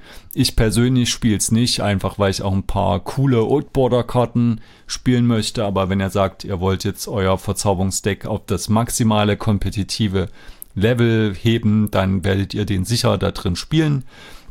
Oder beispielsweise, wenn ihr ein anderes Deck habt, was irgendwie so eine Schlüsselverzauberung habt, beispielsweise so ein kompetitives Rocco Cabaretti Caterer Deck, wo man mit der Food Chain gewinnt, kann sich das also auch anbieten, dass man einfach diesen Moonblessed Cleric spielt. Dann legt man die Food Chain oben drauf, hofft man, dass man in die nächste Runde noch kommt. Und dann kann man die Food Chain spielen und den Moonblessed Cleric ja auch gleich für vier Mana opfern. Passt also auch sehr, sehr gut in dieses Rocco-Deck. So, und als letzte weiße Karte möchte ich hier noch den Lion Sash vorstellen. Das ist quasi die weiße Version des Scavenging Ooze. Also Scavenging Ooze, weiß nicht, ob ihr den kennt, gibt's schon lange. Ein grünes, ein beliebiges. Äh, und 2-2 für ein grünes kann man eine Kreatur, nee, eine Karte aus einem Friedhof exilieren. Und wenn es eine Kreaturenkarte ist, dann kommt eine plus 1 plus 1 Marke auf den Scavenging Ooze und man bekommt ein Leben. Ja, wie gesagt, ihr kennt das ja, ich sage immer, live gehen, der so zusätzlich ist, ist immer ganz nett. Mittlerweile habe ich es aus den meisten Decks wieder rausgenommen, weil ich einfach keinen Platz mehr habe mit den ganzen anderen schönen neuen Karten. Gibt's aber auch in Old Border. Aber ja, wenn ihr eine Kreatur sucht, die Friedhofs, Friedhöfe entfernt, dann gibt's also in grün diesen Scavenging Ooze. Und warum erzähle ich das? Weil es den jetzt also mit diesem Lion Sash auch in weiß gibt, aber ein bisschen anders. Ich würde sagen sogar ein bisschen besser. Also der kostet auch ein beliebiges und ein farbiges, nämlich in dem Fall ein weißes, ist ein 1-1, keine 2-2. Es ist eine Artefakt, Kreatur, Equipment, Katze also wenn ihr ein Katzendeck spielt, beispielsweise mit Arabo als Commander, ist es schon mal nicht schlecht. Oder wenn ihr ein Ausrüstungsdeck spielt, äh, dann bietet sich das auch an. Ähm, der hat nämlich auch diesen Effekt für ein weißes Mana. Hier natürlich kann man eine Karte aus einem Friedhof entfernen und man bekommt jetzt aber den plus 1 plus 1 Counter, wenn es eine bleibende Karte war, nicht nur eine Kreatur. Dafür kriegt man leider kein Leben. Wäre vielleicht sonst auch zu stark, weiß ich nicht. Auf jeden Fall bekommt man zusätzlich noch plus 1 plus 1 für die ausgerüstete Kreatur, für jeden Counter auf diesem Lion Sash. Und das Ding hat Reconfigure 2. Reconfigure heißt einfach ausrüsten für eine Ausrüstungskreatur. Ähm, das heißt, bietet sich beispielsweise auch an, wenn ihr viel Command Commander Damage machen wollt, beispielsweise wenn ihr Heliod als Commander spielen wollt, den 5-5er unzerstörbaren Gott und ihr habt genug Devotion, dann könnt ihr also den damit equippen und dann einen Haufen Commander Damage machen und vielleicht jemand damit umhauen. Oder wenn ihr beispielsweise SRAM spielt, das ist ja hier dieser Zwerg, der sagt, dass du immer eine Karte ziehst, wenn du eine Verzauberung, also Aura, Ausrüstung oder Vehikel sprichst, dann ziehst du eine Karte. Ja, da lohnt sich das natürlich auch. Also ansonsten in so ein generisches Deck würde ich es wahrscheinlich nicht packen, aber das ist ja auch schön. Also das gefällt mir auch an solchen Karten, die so ein bisschen einen Fokus haben, wo man sagt, okay, in bestimmten Decks passt es rein und in anderen nicht. Sonst würden ja alle auch immer die gleichen Karten spielen, dann wäre ja jedes Deck gleich. Wäre ja auch langweilig. So, das war es jetzt schon mal für Weiß. Und wir gucken uns nun die blaue Farbe an. Da haben wir auch wieder so ein Blutzollland. Das finde ich ist sogar besser als das weiße. Es heißt nämlich Otawara Soaring City. Ist auch wieder ein legendäres Land, was blaues Mana macht. Hat auch wieder die Blutzollfähigkeit. In diesem Fall kostet es vier Mana, ein blaues und drei beliebige. Und wenn man es abwirft, dann darf man ein Artefakt, Kreatur, Verzauberung oder Planeswalker auf die Hand ihres Besitzers bringen. Und diese Fähigkeit kostet wieder wie bei all den anderen Blutzollländern eins weniger für jede legendäre Kreatur, die du kontrollierst. So, das Wording ist erstmal ein bisschen komisch, weil Kreatur, Verzauberung, Artefakt, Planeswalker, das sind doch eigentlich alle Nicht-Land-Typen. Man hätte jetzt eigentlich auch Nicht-Land sagen können, finde ich, aber ihr könnt mir ja schreiben, warum man das jetzt so gemacht hat. Also beispielsweise bei der Chain of Vapor steht ja Non-Land drauf. Vielleicht ist es für solche Spezialfälle gedacht, dass man beispielsweise mit einer äh, Kreatur angegriffen wird, die gleichzeitig ein Land ist, sowas wie ja, Inkmod Nexus, dass man einen Giftschaden bekommt und an einer Giftmarke sterben würde, dass man das dann machen machen kann, weiß ich nicht. Auf jeden Fall ist es halt so gewürdet und es ist sehr, sehr flexibel. Also es ist zwar ein bisschen teuer für ein Bounce Base, kostet also, wenn man drei legendäre hat, kostet es ein blaues, dann ist es gut, aber meistens hat man ja wahrscheinlich eher keine oder eine. Und ja, dann kostet es halt drei Mana. Und es gibt ja ein Mana Bounce Spells wie halt Chain of Vapor oder vielleicht auch Stern Dismissal oder zwei Mana Bounce Spells wie Boomerang oder Into the Royal und da kostet es halt etwas mehr. Allerdings muss man sagen, ähm, ja, es ist super, super flexibel, wie auch bei dem Weißen Land. Es äh, löst also ein bisschen dieses Problem oder es verbessert es zumindest etwas, dass man entweder zu viele oder zu wenige Länder hat. Und es ist eine interaktive Karte, die auch wieder an den Counterspells vorbeikommt. Und ja, dadurch, dass es nicht getappt ins Spiel kommt, sind die Kosten einfach relativ gering, das zu spielen. Deswegen finde ich, lohnt sich das in vielen Decks. Auch äh, wenn man beispielsweise so ein Arcane Laboratory spielt. Ähm, das mache ich ja in meinem Zur-Deck. Dann spiele ich ein Arcane Laboratory, das sagt, du darfst oder jeder darf nur einen Spruch pro Runde spielen und da das aber nicht als Spruch zählt, kommt man da also auch daran vorbei. Und auch wenn die Gegner irgendwelche komischen ähm, Kombos gespielt haben, bei denen man eigentlich nichts mehr machen kann, sowas wie äh, Lavinia und Knowledge Pool oder was es da nicht alles gibt, was dann sagt, ja, du darfst eigentlich gar nichts mehr casten, weil irgendwie geht alles nicht mehr oder wird alles gecountert, dann ist das also auch wieder so eine Möglichkeit oder jemand spricht einen Silence-Effekt, der nicht ähm, Fähigkeiten abstellt, sondern nur Sprüche. In dem Fall ist es halt eine Möglichkeit, aus solchen Sachen wieder rauszukommen und das, das finde ich gut. Also ich finde dieses Land auch sehr, sehr, sehr, sehr schön, sehr gut designt, um also solche bestimmten Situationen aufzulösen. Und äh, einziges Problem finde ich gerade in, in Blau, dass ich, wenn ich ein monoblaues Deck spiele, wo ich das Land ja am ehesten spielen möchte, dann spiele ich vielleicht auch mit High Tide. Ähm, ich kann das Land auch nicht fetchen in Mehrfarbdecks und wenn ich beispielsweise Back to Basics spiele oder meine Gegner spielen Blood Moon, dann ähm, ja wäre es natürlich besser, eine Insel zu haben, aber ich denke, so alles zusammengerechnet lohnt sich das in sehr, sehr vielen Decks schon, das zu spielen. Dann haben wir in Blau noch einen äh, ziemlich umstrittenen neuen Gegenzauberspruch, nämlich ein Angebot, was du nicht ablehnen kannst. Äh, Finde ich auch ein schöner Name. Und es kostet ein blaues Mana und countert einen Nicht-Kreaturen-Zauberspruch und der Beherrscher des Spruchs bekommt zwei Schatzspielsteine. Und also ich habe da eine lange Zeit überlegt und war mir echt nicht sicher, spiele ich das oder nicht. Es gibt ja ähnliche Sprüche, beispielsweise Zauberdurchbohrung oder Pflasterstorm oder Swansong oder Dispel für Einmanner, die nicht Kreaturenzauber countern oder beispielsweise bei Dispel ist es halt nur Spontanzauber. Und dann habe ich überlegt, okay, wie sehr stört's mich, wenn die Gegner Schatzspielsteine bekommen? Ich denke, so im 1 gegen 1 ist es wahrscheinlich eine schlechte Karte, aber im Multiplayer finde ich es eigentlich ganz gut. Also vor allem dann, wenn ich bestimmte Karten unbedingt aufhalten möchte und mir es dann doch nicht so wichtig ist, dass die Gegner Schatzspielsteine bekommen. Also wenn ich beispielsweise ein Tassigur Kontrolldeck spiele, dann könnte ich mir vorstellen, will ich das vielleicht nicht spielen, weil ich den Gegner ja dann gleich wieder Mana gebe, um die nächste Sache zu spielen, die ich dann vielleicht auch wieder countern möchte. Aber in sowas wie einem Rollendeck, wo ich sage, ich will absolut nicht, dass jetzt der Board-Vibe kommt und ob der Gegner dann halt noch eine Kreatur hinterher spielt, das ist mir total egal. In so einem Fall würde ich auf jeden Fall ein Angebot, das du nicht ablehnen kannst, spielen überlegt einfach mal oder probiert es einfach mal aus. Ihr könnt mir ja auch mal schreiben, wie eure Erfahrungen damit sind. Ähm, Gerade in so einem kompetitiven Meta kann es natürlich dann schnell sein, dass die Gegner dann ihre Combo auspacken. Allerdings gibt es dann auch wieder Combo-Karten, die man damit counter kann und die sehr, sehr wichtig sind.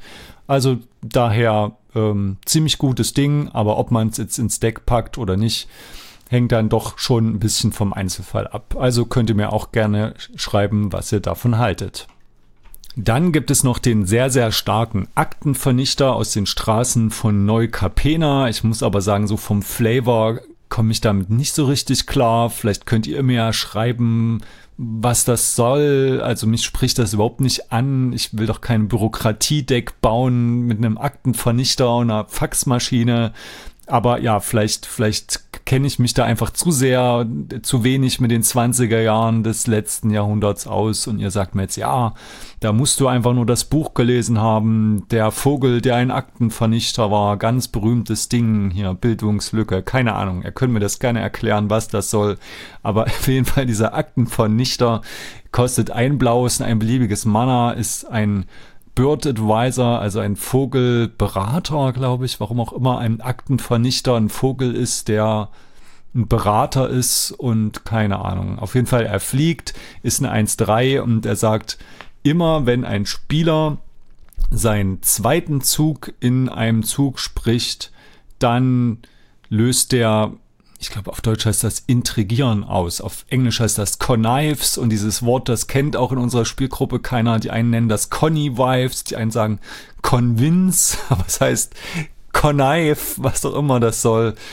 Äh, ja, vielleicht, vielleicht haben wir da auch keine Ahnung von Englisch. Ihr könnt ja auch gerne mal schreiben. Also, es gab ja auch schon mal eine Magic-Karte, die Connive hieß und da wurde das aber anders übersetzt. Also die Leute von Magic scheinen sich da auch selber nicht so richtig einig zu sein. Naja, aber wenn man jetzt sagt, okay, mir ist dieses Flavor egal oder ihr versteht das einfach, vielleicht sagt ihr einfach, Connor, das ist einfach keine Ahnung, das hat voll das Flavor, hier erklärt's mir bitte. Aber rein vom Power-Level her, wenn ihr ein kompetitives Deck baut, ist es einfach mal super gut, denn es zieht zwar keine Karten, außer in bestimmten Decks, wo man vielleicht durch Abwerfen Karten zieht, aber dieses Kartenfiltern ist halt sehr, sehr stark, wenn man die besonders guten Karten haben will. Und gerade im Commander-Format hat man auch einen großen Unterschied zwischen den schwachen und Karten, starken Karten im Deck, dadurch, dass man 100 Karten hat und jede nur einmal reinpackt. Und vielleicht hat man ja auch noch Friedhofsynergien und will irgendwas wiederbeleben. Und dann bekommt ihr auch bei diesem Connive immer plus eins Marken dazu. Also es ist auf jeden Fall eine sehr, sehr starke Karte. Also wenn ihr irgendein Combo-Deck spielt und an bestimmte Combo-Karten rankommen wollt Oder wenn ihr irgendwas mit dem Friedhof anstellen wollt, lohnt sich das wahrscheinlich. Oder einfach ihr sucht eine Kreatur zum Angreifen, beispielsweise ein blaues Deck mit Tymna, dann lohnt sich das. Ach so, für die Leute, die noch nicht wissen, was Connive oder Intrigieren ist, das sagt, ziehe eine Karte, werfe dann eine Karte ab und wenn du eine Nicht-Landkarte abwirfst, dann legst du auf diese Kreatur eine plus eins plus eins Marke. Also was auch immer das mit Akten vernichten und Intrigieren zu tun hat. Also ich kapiere es aber nicht, aber klärt mich da gerne mal auf was das, was das soll vom Flavor her.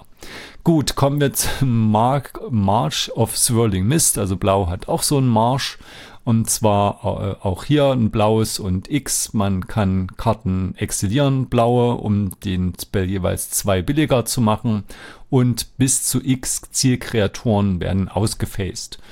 Finde ich ganz nett. Im Gegensatz zu dem Weißen, der nur ein Ziel hat, hat man hier mehrere Ziele. Ich denke, das ist gerade so für Combo-Decks relevant, die irgendwelche weißen Stacks-Kreaturen zum Beispiel loswerden wollen, die beispielsweise sagen, du darfst nur eine Kreatur pro, äh, einen Spruch pro Runde spielen. Dann hast du halt kurz einfach mal ein Fenster, um deine Combo durchzukriegen. Ansonsten, ich weiß es nicht, wenn man einfach nur Nebeleffekt braucht und auch grün spielt, spielt man eher Nebel oder sowas. Aber ich denke, es hat auf jeden Fall so seine Situation, wo es Sinn macht. Oder vielleicht ihr habt einfach ein Deck, was so einen riesen Angriff machen will und ihr wollt aber die Blocker kurz neutralisieren. Dann lohnt sich das halt auch. Dann würde man ja nicht den Board-Vibe spielen wollen stattdessen, denn man will ja seine eigenen Karten behalten. Also für so ein Kontrolldeck würde ich sagen, lohnt sich eher nicht. Da spielt man jetzt eher den Board-Vibe. Aber für ein schnelles Combo-Deck wahrscheinlich könnte sich das eher anbieten oder für ein aggressives Kreaturendeck, wo man einfach nochmal durchkommen will. Könnte man es auch mal ausprobieren. Also könnte mir ja auch gerne schreiben, äh, wie ihr das so findet. So, was gibt's da noch? Es gibt so ein paar ganz nette Sachen, auch wieder so ein bisschen nischig. Zum Beispiel die Gleichung lösen für drei Mana verzaubern kann, könnt ihr euch ein Instant oder Sorcery auf die Hand nehmen. Auch nicht schlecht. Dann gibt's Dress Down, das ist eine Verzauberung, die aber nur bis zum Ende des Zuges lebt, also quasi eine, wie ein Instant eigentlich. Es hat nämlich Aufblitzen, man zieht eine Karte, wenn es reinkommt, Kreaturen verlieren alle Fähigkeiten und am Beginn des Endsteps wird's geopfert. Also ja, wenn ihr ein Combo-Deck spielt und ihr wollt zum Beispiel bestimmte Stacks-Kreaturen kurz loswerden, dann entweder der March of Swirling Mist oder Dress Down oder wenn die Gegner Kreaturen spielen, die bestimmte Trigger haben, beispielsweise im kompetitiven Bereich wird ja sehr oft das Tassas Oracle gespielt, das wäre so eine Möglichkeit. Also ich denke eher im kompetitiven Bereich anzusiedeln, aber ja, vielleicht könnt ihr es aber mal ausprobieren, wenn eure Gegner viele Blink-Decks oder sowas spielen. Vielleicht lohnt sich das dann auch.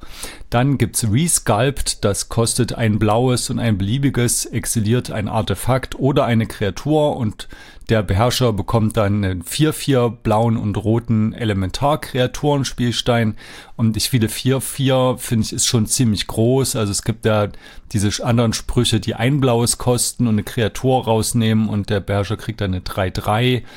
Ja, 4-4 ist schon ziemlich hart. Also ich spiele das nirgendwo, aber ja, es ist flexibel. Also auch wieder so, wenn ihr vielleicht ein mono-blaues Combo-Deck spielt und unbedingt noch ein Removal braucht, dann könnt ihr das ja mal überlegen. Dann gibt's Alchemist's Retrieval, ein Bounce-Spell für ein blaues, der eine Nicht-Land-Permanent auf die Hand des Besitzers bringt. Und das hat eine sogenannte Cleave-Fähigkeit. Und das, da steht nämlich in eckigen Klammern Non-Land Permanent, die du kontrollierst drauf. Und das finde ich auch so kompliziert gemacht wenn man die Cleave-Kosten von einem blauen und einem beliebigen bezahlt, dann werden die Wörter in den eckigen Klammern rausgenommen. Also ich weiß es nicht. Das hätte man vielleicht irgendwie andersrum schreiben können. Das wäre für mich dann intuitiver. Aber was es halt macht, ist für ein blaues Mana kann man also eine bleibende Karte, die man selbst kontrolliert, auf die Hand nehmen. Ist ja in manchen Decks auch nützlich. Und für zwei Mana hat man ganz normalen zwei Mana nicht Land Bounce Spell. Ja, dann gibt's den Hullbreaker Horror. Also letztens wurde ja gebannt der Hull Breacher. Ich glaube, das habe ich auch noch gar nicht gesagt. Also der Hull Breacher, der immer das Kartenziehen der Gegner verhindert und dafür Schätze gibt. Der wurde also gebannt. dafür gibt es jetzt den Hullbreaker Horror, hat aber außer von dem ähnlichen Namen nichts damit zu tun. Er kostet sieben Mana, fünf beliebiger und zwei blaue nämlich, ist ein Kraken-Horror mit Aufblitzen und der hat es auch echt in sich. Ist eine 7-8, also schon mal ziemlich groß, kann nicht gecountert werden. Und immer wenn du ein Spell castest, darfst du aussuchen, oder bis zu eins davon aussuchen. Entweder du bringst einen Spruch, den du nicht kontrollierst, auf die Hand ihres Besitzers, also ein Spruch, der auf dem Stack liegt, also beispielsweise ein Removal auf Hullbreaker Horror, dann kannst du einfach einen Brainstorm spielen und schwupp diesen Removal wieder auf die Hand des Besitzers bringen. Oder du kannst auch eine nicht landbleibende Karte auf die Hand des Besitzers bringen. Und das ist eine extrem starke Karte, denn er kann ja erstmal nicht gecountert werden. Oft werdet ihr den vielleicht auch in irgendeinem Reanimator-Deck vielleicht reanimieren oder ein Polymorph-Effekt. Das ist eher sowas im kompetitiven Bereich, spielt man vielleicht eher Polymorph und das dann als einzige Kreatur oder den anderen dann noch. Ähm, der kommt also auf jeden Fall erstmal rein, zumindest wenn er ihn hardcastet. Und wenn er einmal da ist, ist aber auch sehr, sehr schwer zu entfernen. Denn ihr könnt ja die gegnerischen Removal Spells einfach durch eure eigenen Instants dann wieder hochschnipsen. Und er macht auch noch eine Combo mit äh, billigen Artefakten. Beispielsweise, wenn ihr ein Soulring und ein was weiß ich, Lotus Petal habt, könnt ihr halt eins davon spielen, das andere auf die Hand nehmen und das immer wieder abwechseln. Dann bekommt ihr unendlich Mana. Also ein sehr, sehr guter Finisher in bestimmten Decks. Und dann gibt's noch Displacer Kitten, äh, sehr lustige Karte, finde ich, kostet 4 Mana, Katzen, Beast 2-2 und immer wenn du einen Nicht-Kreaturenspruch sprichst, dann darfst du eine Nicht-Land-Permanent, die du kontrollierst, äh, exilieren und wieder reinbringen, flickern quasi. Und das ist ja super, super praktisch, denn ähm, du kannst ja damit auch ähnlich wie mit dem Hullbreaker Horror, wenn jemand irgendwas von dir zerstören möchte, einfach irgendein Instant spielen und das dann flickern zum Schützen und es gibt sogar bestimmte Kombos damit. Also beispielsweise in Muldrotha ist es sehr, sehr gut. Da gab es ja schon, äh, wenn ihr meine Muldrotha-Episode mal gehört oder gesehen habt, gab es ja diese bisschen umständliche Combo mit Muldrotha und dem Lion's Eye Diamond und dann Phantasmal Image und Anime Dead zum Beispiel, die aber sehr, sehr ähm, ja anfällig ist, denn man wirft seine ganze Hand ab und wenn jemand das Phantasm-Image anzielt, dann geht halt alles weg und dann hat man komplett verloren und kommt überhaupt nicht mehr wieder ins Spiel. Und Displacer-Kitten ist viel, viel einfacher. Also mit Muldrota und Displacer-Kitten und Lotus Petal kann man halt jedes Mal wenn man das Lotus Petal spielt, die Muldrota flickern und dann das Lotus Petal, weil die Muldrota ja neu zählt, aus dem Friedhof wieder spielen und habt eine wesentlich sicherere Combo, wo beziehungsweise dieser Fail-Zustand nicht ganz so schlimm ist. Und ja, vielleicht habt ihr ja auch noch einen Brainstorm oder sowas und könnt dann sogar noch dazwischen funken, wenn dann doch ein Removal auf die Muldrota kommt. Also finde ich eine sehr, sehr lustige Karte, sehr interaktiv, ähm, beschützt die eigenen Sachen und kann sogar Kombos machen. Ninja-Spieler werden sich auch sehr freuen über die letzten zwei Jahre. Vor allem Kamigawa Neon Dynasty hat natürlich das Deal echt mehrere Karten da gebracht. Vor allem der Thousand Faced Shadow, der kostet ein blaues Mana, ist ein 1-1 fliegender Mensch Ninja und für Decks wie beispielsweise Yuriko ist das alleine eigentlich schon genug, um den zu spielen.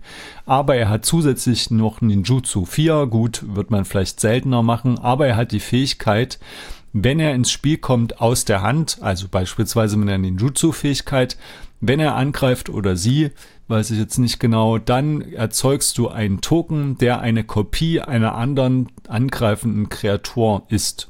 Und dieser Token kommt getappt und angreifend rein. Also super nette Nebenfähigkeit, ist vielleicht ein bisschen nischig mit den vier Mana, aber das Artwork ist klasse. Gibt es auch in Full Art und Foil und das, was auch immer man da möchte. Ähm, ist auf jeden Fall sehr, sehr gut. Dann haben wir noch den Prosperous Thief. Der löst so ein weiteres Problem von Ninja-Decks, nämlich, dass man meistens sehr, sehr viele Karten zieht und die gar nicht alle ausspielen kann, weil man nicht das Mana hat. Beispielsweise in Yuriko mit Blau-Schwarz hat man halt nicht so viel Ramp. Und dieser Prosperous Thief Thief, der kostet ein blaues und zwei beliebige, ist eine 3-2, Ninjutsu ein blaues und ein beliebiges und er sagt, immer wenn ein oder mehr Ninjas oder Schurken von euch einem Spieler Kampfschaden machen, dann erzeugst du einen Schatztoken. Und das bedeutet also, wenn du mit zwei Kreaturen einen Spieler angreifst, kriegst du nur einen Token, aber wenn du mit zwei jeweils verschiedene Spieler angreifst, zwei, dann bekommst du halt zwei Token. Und das finde ich super, super praktisch. Also diese beiden Karten sind bei mir sofort ins Yuriko-Deck dazu gekommen, wie auch der dritte Ninja, den ich hierzu äh, vorstellen möchte, nämlich der Moon Circuit Hacker. Der kostet ein blaues und ein beliebiges, hat ein Ninjutsu ein blaues und sagt immer, wenn er einem Kampfschaden, äh, wenn immer wenn er oder sie einem Spieler Kampfschaden macht, darfst du eine Karte ziehen und wenn du das machst, wirfst du eine Karte ab, außer er ist gerade ins Spiel gekommen. Also auch hier ein 2-1 Ninja mit Ninjutsu ein blaues alleine schon ziemlich gut und dann zieht man zusätzlich noch eine Karte beziehungsweise wirft eine ab, wenn er nicht gerade reingekommen ist. Also auch eine sehr, sehr willkommene Hinzufügung, finde ich, für so ein Ninja-Deck. So, und dann haben wir noch viele weitere, so ein bisschen Nischenkarten. Beispielsweise gibt's Step Through für drei beliebige und zwei blaue. Ist eine Hexerei mit Wizard Cycling. Man kann das also abwerfend einen Wizard aus der Bibliothek holen. Und wenn man es aber für die normalen fünf Mana-Kosten spielt, dann bringt man zwei Kreaturen auf die Hand ihres Besitzers. Wahrscheinlich eher gut, wenn man einen bestimmten Wizard sucht. Also ich denke eher so in kompetitiven Decks, wo man dann die ähm, das Tassas Orakel holt, aber ansonsten, wenn ihr ein Zauberer-Deck spielt, lohnt sich vielleicht auch so. Dann gibt's den Imposter Mac, den finde ich ganz nett, weil der einfach ein klasse Artwork hat, vor allem in Full Art. Ähm, er ist halt noch so ein, so ein, so ein Kopiereffekt, so ähnlich wie Phantasmal Image, was ich ja mittlerweile in sehr vielen Decks spiele, weil es einfach sehr spaßig ist und sehr, ja, auch variabel. Man hat halt immer, passiert halt immer was Neues und man kann sehr, sehr viel verschiedene Sachen machen und lustiger oder unerwartete Auswege aus bestimmten Situationen finden, indem man gegnerische oder eigene Kreaturen kopiert. Deswegen finde ich, von solchen Effekten kann man gar nicht genug kriegen, vor allem wenn die nur zwei kosten. Und der Imposter Mac, der hat aber so einen besonderen Twist noch auf dieses Konzept. Der kostet also, wie es Phantasm Image ein blaues und ein beliebiges ist, eine 3.1, ist aber ein Vehikel. Und ähm, ja, das macht er halt. Er kommt rein, kommt als kommt ins Spiel als Kopie einer anderen Kreatur, wenn man das möchte, nur dass es zusätzlich noch ein Vehikel ist. Das kann ja ein Vorteil sein, vielleicht ist es eine Kreatur, die minus eins Marken auf sich selber legt und das stört er dann nicht, wenn man es einfach ein Vehikel sein lässt. Oder es wird vielleicht von einem Boardvibe verschont und es gibt ja genug Kreaturen, die man nicht unbedingt zum Angreifen oder zum Blocken benutzt, sondern nur für die Fähigkeiten. Ähm, oder vielleicht haben die Kreaturen, die man kopieren will, eine ausgelöste Fähigkeit, wo man den tappen muss. Und dann äh, kommt man ja drum rum, weil ein Vehikel kann man ja sofort tappen. Also finde ich, ich habe es jetzt, glaube ich, ich habe es einfach noch nicht bekommen, aber wenn ich das mal irgendwie zufällig mal irgendwo mitbestelle, werde ich das auf jeden Fall mal ausprobieren. Hat auch den Vorteil ähm, für Decks, die keine Kreaturen spielen wollen. Beispielsweise in meinem Narset-Deck, da möchte ich ja nicht unbedingt so viele Kreaturen spielen, weil die beim Flippen dann nicht reinkommen aber so ein Imposter-Mac wäre ja mal eine Möglichkeit, um trotzdem noch an Kreaturen zu kommen. So, und dann haben wir noch viele weitere Karten. Ähm, ich will mir jetzt mal nicht alle vorstellen, weil es ja doch schon relativ lang wird mit Blau. Grasilax ist nicht schlecht, auch für Ninja-Decks beispielsweise oder allgemein Decks, die gerne angreifen. Das ist eine 3-2 legendärer Horror, könnte man also auch als Commander spielen, zwei blaue und einen beliebigen. Und das Ding sagt, immer wenn eine Kreatur, die du kontrollierst, geblockt wird, darfst du die auf die Hand bringen. Also wenn das sowas ist wie Ninja mit irgendeiner Ninjutsu und ins Spiel kommen Fähigkeit, kann das sogar von Vorteil sein. Und gerade wenn man halt angreifen möchte in einem Ninja-Deck oder vielleicht könnte man es auch zum Beispiel in einer Gila spielen oder Tymna, also irgendeinem Deck, wo man halt angreifen möchte und dafür belohnt wird anzugreifen, aber man hat viele kleine Kreaturen und möchte nicht, dass die Geblockten dann sterben. Es ist also super gut. Und zusätzlich sagt er noch, immer wenn ein oder mehrere Kreaturen, die du kontrollierst, einem Spieler Kampfschaden machen, ziehst du eine Karte. Also wenn du beispielsweise sowieso ein Tymna-Deck spielst und Karten ziehst beim Angreifen, verstärkt er das noch. Auch hier wieder zwei Kreaturen auf einen Spieler, ziehen nur eine Karte, aber je eine Karte auf zwei Spieler, äh, Kreatur zieht wieder zwei Karten. Und ich finde, die Kombination aus diesen beiden Fähigkeiten macht ihn schon sehr, sehr gut. Also beispielsweise spiele ich den in Yuriko.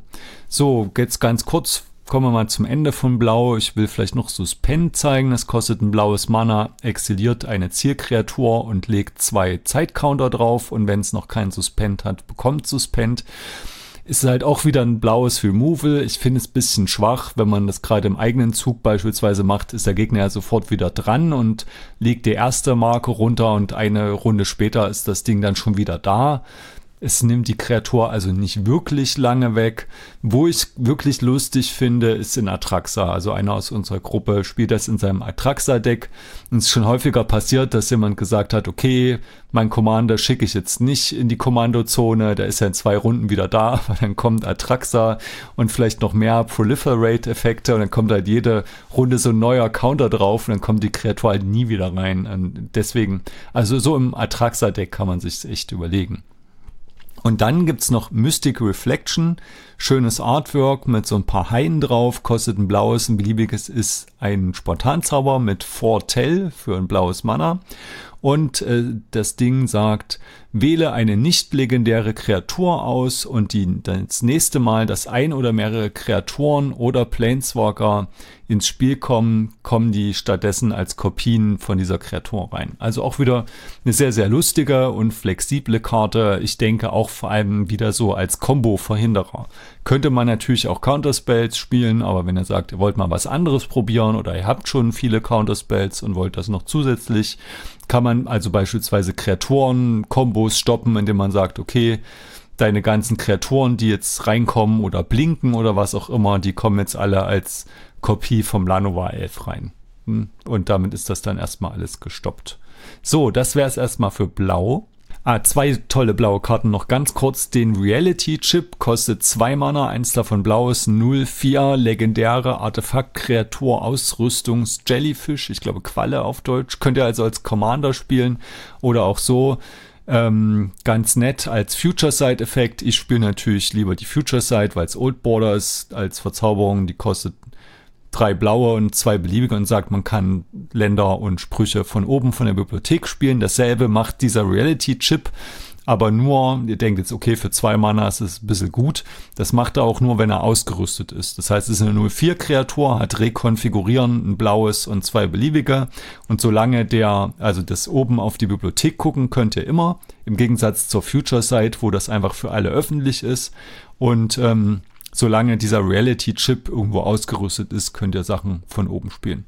Entweder als Combo, zum Beispiel mit Sensis Divining Top und einem Kostenreduzierer oder einfach nur so, um Kartenvorteil zu bekommen.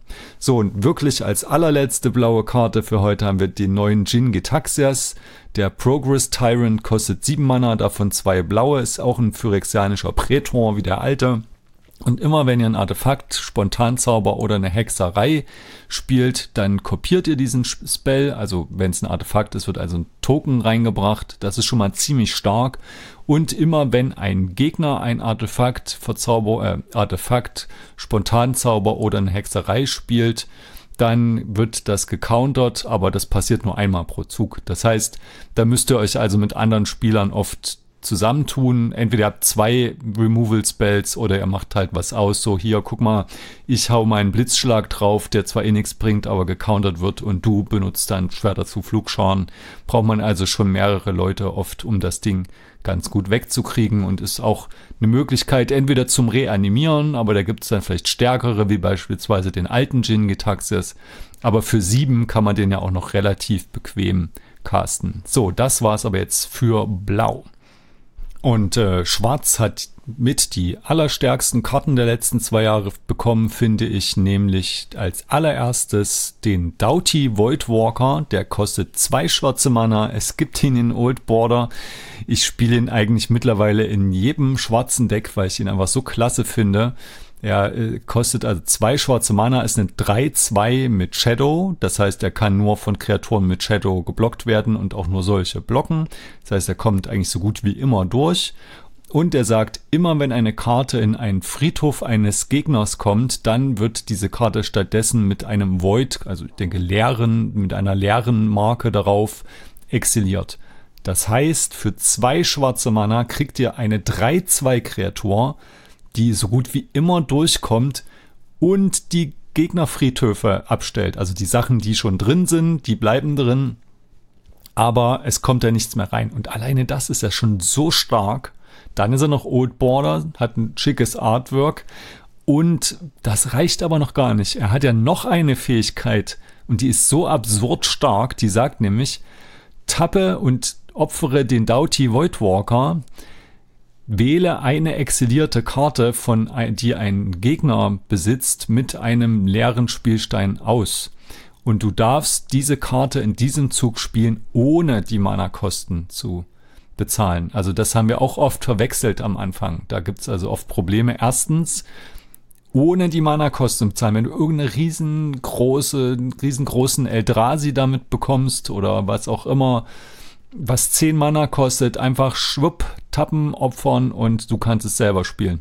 Ganz wichtig ist bei dem Doughty Voidwalker aber, ähm, da steht drauf, du darfst diese Karte in diesem Zug spielen. Und das verwechseln auch sehr, sehr viele. Es gibt ja solche Effekte, die sagen, du darfst die Karte spielen, ohne die Mana-Kosten zu bezahlen. Dann gelten Timing Restrictions nicht. Beispielsweise kann man dann eine Hexerei auch im Gegnerzug spielen. Der Doughty Voidwalker sagt aber in diesem Zug. Und in diesem Zugeffekte oder manchmal heißen die auch bis zum Ende des Zuges, da bleiben die Timing Restrictions bestehen. Das heißt, wenn ihr also im Gegnerzug seid und irgendwer haut einen Blitzschlag auf diesen leeren Wandler und ihr sagt, ja, okay, in, als Reaktion opfere ich den und spiele den dämonischen Lehrmeister, was eine Hexerei ist, aus dem Doughty-Exil, so nennen wir das immer, die, das Exil mit diesem Counter drauf, dann könnt ihr den nicht casten, außer ihr habt irgendwie eine Leyline, die sagt, ihr könnt alles mit Aufblitzen spielen. Aber das nur noch dazu gesagt, aber auch so, also ich finde, der das hat einfach ein absurdes Power-Level. Aber im Gegensatz zu manchen anderen Karten, wie hier diesem Aktenvernichter und den Esper Sentinel, finde ich, ist auch das Flavor einfach super gut. Und ich finde einfach auch gut, dass was gegen Friedhöfe da ist, denn es gibt ja so diese Friedhofsdecks, wie beispielsweise Muldrota, die einfach super, super stark sind, wenn man nicht was gegen Friedhöfe macht. Aber in so einem Multiplayer-Spiel, wo man das sich auch oft nicht leisten kann, einfach mal auf Verdacht so ein Tormus-Krypt reinzubauen, finde ich, ist dieser Doughty Voidwalker einfach gut, weil er, ja, weil er auch so gut ist. Also er stellt gegnerische Friedhöfe ab, gibt einem zusätzlich aber selbst noch was dafür. Und äh, ja, es gibt ja schon sehr, sehr viele Reanimationseffekte und so. Und deswegen denke ich persönlich, dass er eher das Spiel verbessert und einen schöneren Spielfluss erlaubt, während zum Beispiel der Esper Sentinel eher nervt, weil man sagt, äh, bezahlst eins mehr, bezahlst eins mehr, bezahlst eins mehr. Aber hey, ihr könnt mir ja schreiben, vielleicht seid ihr anderer Meinung, vielleicht sagt ihr, okay, dieser Doughty Voidwalker ist einfach nur absurd overpowered und Friedhofsdecks können ja jetzt überhaupt nichts mehr machen. Also ich werde auf jeden Fall in meinem Muldrota-Deck, was ich mal wieder aufgebaut habe, ähm, drauf aufpassen, dass ich auch Removal drin habe. Aber das ist ja auch was Gutes fürs Spiel, finde ich. Also, wenn ich ein Friedhofsdeck spiele, muss ich halt überlegen, okay, was stört mich? Bis jetzt waren es meistens äh, Verzauberungen und Artefakte, sowas wie Rest in Peace oder ein Grafdiggers Cage wo man halt auch dann Removal dagegen drin haben sollte. Und jetzt überlegt man sich vielleicht eher mal ein bisschen Kreaturen-Removal mehr ins Deck zu nehmen. Und ja, ich finde, es ist einfach gut fürs Spiel. Aber ja, ihr könnt mir schreiben, wenn ihr anderer Meinung seid.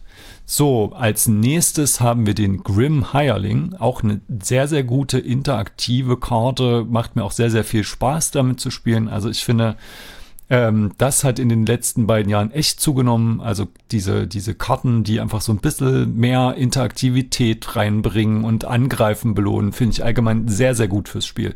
Aber ja, ich muss ja erstmal erzählen, was der eigentlich macht. Also Grim Hireling, drei beliebige und ein schwarzes, ist ein Tiefling, Schurke, 3-2. Immer wenn ein oder mehrere Kreaturen, die du kontrollierst, einem Spieler Kampfschaden machen, bekommst du zwei Schatztokens vergesse ich auch manchmal, dass er zwei macht pro Spieler. Genauso wie bei Grasilax und Co. Auch wieder genau dasselbe. Ich sage es jetzt zum letzten Mal.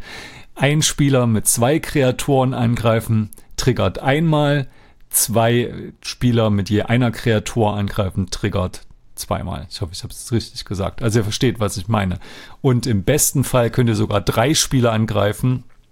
Und wenn ihr Kampfschaden macht, bekommt ihr dann sechs Schatzspielsteine. Also es ist schon extrem gut.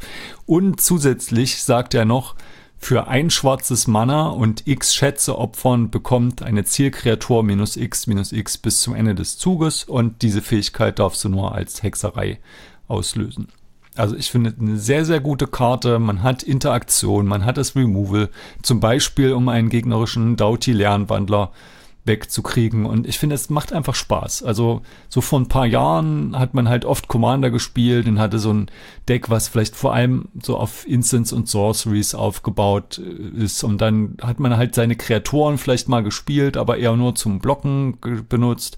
Und ich persönlich finde es einfach super gut, wenn man so bisschen so dieses ganz normale Oldschool Magic Feeling mit man greift an und man blockt und dann kommen irgendwelche Combat Tricks und dann versucht man zu bluffen. Das, das macht mir einfach Spaß und ich finde, das kam in den letzten Jahren ein bisschen zu kurz, wurde aber um einiges besser. Aber ja, wenn ihr anderer Meinung seid, äh, schreibt mir einfach. Dann gibt es das Unmarked Grave. Das ist, äh, ja, kostet ein blaues, Quatsch, ein schwarzes und ein beliebiges, ist eine Hexerei und bringt eine nicht legendäre Karte in den Friedhof. Also eher was für Reanimator-Decks. Und äh, da es natürlich schon das Entomb, was ein schwarzes kostet und alles reinbringt. Aber wenn ihr das schon im Deck habt und das noch ein zweites Mal diesen Effekt haben wollt, dann könnt ihr das benutzen. Sehr, sehr viele Reanimationsziele sind zwar nicht legendär, aber es gibt ja da beispielsweise den neuen, wo habe ich den denn? ich den hier gar nicht drin. Es gibt hier den, äh, diesen Archon of Cruelty. Das ist eine neue Kreatur, die kostet 8 Mana, davon, ich glaube, zwei schwarze. Und das ist eine nicht legendäre fliegende Kreatur, die sagt, dass du, wenn sie reinkommt, bekommt ein oder angreift, bekommt ein Spieler drei Schaden und muss eine Kreatur oder einen Planeswalker opfern und du bekommst drei Leben und ziehst eine Karte. Und ich glaube, der Gegner muss auch noch eine Karte abwerfen. Also es ist eine super gute, nicht legendäre Karte. Ich habe es jetzt leider hier für die Leute in YouTube vergessen, hier mit reinzubringen. Aber es gibt also auch sehr, sehr gute Reanimationsziele, die nicht legendär sind. Dann haben wir auch hier so ein Blutzollland, obwohl ich sagen muss, dass das schwarze Blutzollland jetzt nicht so mein Ding ist. Erstens äh, spielen viele mono-schwarze Decks ja dann auch die, ähm, die Cable Coffers, aber man kann sich immerhin dann mit Urborg noch abheben, äh, helfen, ist also nicht so schlimm. Ähm, es hat auf jeden Fall ein sehr, sehr schönes Artwork, so dieses alternative Artwork finde ich jedenfalls sehr, sehr schön. Und es sagt äh, für vier Mana, eins davon schwarz und abwerfen, darfst du drei Karten millen, heißt das ja jetzt, äh, also runterwerfen von der Bibliothek in den Friedhof. Und dann darfst du eine Kreatur oder einen Planeswalker von dem Friedhof auf die Hand bringen und das kostet auch wieder eins weniger für jede legendäre Kreatur, die du kontrollierst. Ist vom Design vielleicht auch ein bisschen besser als die anderen, weil es halt doch ein bisschen geschärfteren Fokus hat und nicht immer gut ist, sondern nur in bestimmten Decks. Aber ich finde es ein bisschen auf der schwachen Seite. Also ich denke, es hätte schon ein Mana weniger kosten können. Aber auf jeden Fall schön, dass die Karte da ist. Und äh, auch wie bei den anderen Channel-Ländern einfach, ich mag das Design. Dann gibt es Cut Down, das kostet ein schwarzes Mana und äh, ist ein Spontanzauber, der eine Zielkreatur zerstört, deren Stärke und Widerstandskraft zusammen fünf oder weniger sind. Ja, ähm, das finde ich immer ein bisschen komisch. Man denkt ja, schwarz ist so die böse Farbe, die Kreaturen zerstört, aber manchmal haben beispielsweise weiß eigentlich das bessere Removal, sowas wie Swords to Plowshares. Deswegen finde ich es immer gut, wenn schwarz neues Removal bekommt. Beispielsweise Dam ist ja auch sehr, sehr gut. Und ähm, Cutdown hat also gegenüber zum Beispiel Fatal Push den Vorteil, dass man es nicht erst mit einem Fetchland oder ähnlichem auslösen muss, um, um viele wichtige Karten zu zerstören. Und ich habe es jetzt aber noch nicht äh, ausprobiert. Ich habe es bestellt, aber von, von Magic Kartenmarkt. Aber der Verkäufer wurde dann, der, dem wurde der Account gebannt. Ich schätze mal, dass das nicht bei mir ankommen wird. Aber ich warte mal gespannt darauf. Und wenn ich mal daran komme, werde ich es auf jeden Fall mal ausprobieren. Beispielsweise um Karten wie den Doughty Voidwalker zu zerstören, ist es ja eine immer gut mehr Removal zu haben. Und dann haben wir einen weiteren Ninja, diesmal also in Schwarz, Nashi Moon Sage Skyen, kostet zwei schwarze und ein beliebiges, ist ein legendärer Ratten-Ninja mit Ninjutsu, ein schwarzes und drei beliebige. Und wenn, äh, ach, ist eine 3-2 und wenn das Ding einem Spieler Kampfschaden macht, exiliert man die oberste Karte von jedem Spieler. Man darf sich eine davon aussuchen und die ähm, bis zum Ende des Zuges, also mit Timing Restrictions, spielen. Und wenn man das macht, bezahlt man Leben gleich der Mana Value anstelle die Mana-Kosten zu bezahlen. Also auch nicht schlecht für drei Mana. Ich persönlich spiele es jetzt nicht, aber ich kann es gut verstehen, wenn man das in seinem Ninja- oder Rattendeck spielt, einfach um noch ein bisschen Kartenvorteil zu bekommen. Dann haben wir den Profane Tutor, den profanen Tutor von Richard Kane Ferguson. Äh, der hat ja sehr viele alte Karten gemalt, die mir sehr gut gefallen, beispielsweise das Arcane Denial. Und äh, ich muss sagen, die neuen Artworks von ihm gefallen mir jetzt nicht alle, aber das vom Profane Tutor finde ich sehr, sehr schön. Ähm, das gibt's halt auch in Old Border, ähm, aber ich spiele es selber nicht, weil ähm, der Effekt ist mir einfach zu schwach und ich habe auch schon genug Tutoren in meinen Decks. Aber ähm, ja, ich erzähle euch erstmal, was es macht. Es hat Suspend 2 und keine normalen Mana-Kosten. Das Suspend 2 kostet ein schwarzes und ein beliebiges und ihr bekommt also eine Karte auf die Hand. Also quasi einen dämonischen Lehrmeister, aber mit zwei Karten, zwei Zügen Verzögerung. Aber ja, wenn ihr unbedingt tausende Tutoren spielen wollt oder beispielsweise als Ersatz für einen dämonischen Lehrmeister, weil ihr den nicht habt, könnt ihr das also machen. Aber ja, zwei Züge warten finde ich jetzt nicht so toll. Ich hole mir halt auch oft mit einem dämonischen Lehrmeister ein Land, weil ich einfach keins habe. Und ja, das, da will ich dann nicht zwei Züge lang drauf warten es ist ja meistens ziemlich dringend, dass man irgendwas braucht. Aber ihr könnt mir ja schreiben, vielleicht gibt es irgendwelche Decks, die da rein kaskadieren oder das anders da drum rumkommen, um das sofort auszulösen. Dann gibt es das Meat Hook Massacre. Das ist eine sehr, sehr beliebte Karte, deswegen leider auch relativ teuer geldmäßig. Es ist aber auch eine sehr starke Karte. Es ist nämlich eine legendäre schwarze Verzauberung, zwei schwarze und X. Wenn es ins Spiel kommt, bekommt jede Kreatur minus X minus X bis zum Ende des Zuges. Wenn immer wenn eine Kreatur, die du kontrollierst, stirbt, verliert jeder Gegner ein Leben und immer wenn eine Kreatur, die einen Gegner kontrolliert, stirbt, dann bekommst du ein Leben. Also es ist ein Board-Vibe und zusätzlich noch eine Win-Condition und man bekommt noch Leben. Also es ist ziemlich viel für eine Karte. Ähm, weiß nicht unbedingt, ob so eine kompetitive Karte ist, aber ich glaube, gerade so für diese Casual- oder Mid-Power-Decks ist es sehr, sehr gut. Da geht es ja auch oft ins späte Spiel, wo man viel Leben hat und dann äh, viel Mana hat und dann ist das Leben, was man hat, auch wichtig und das Artwork ist auch ziemlich gruselig.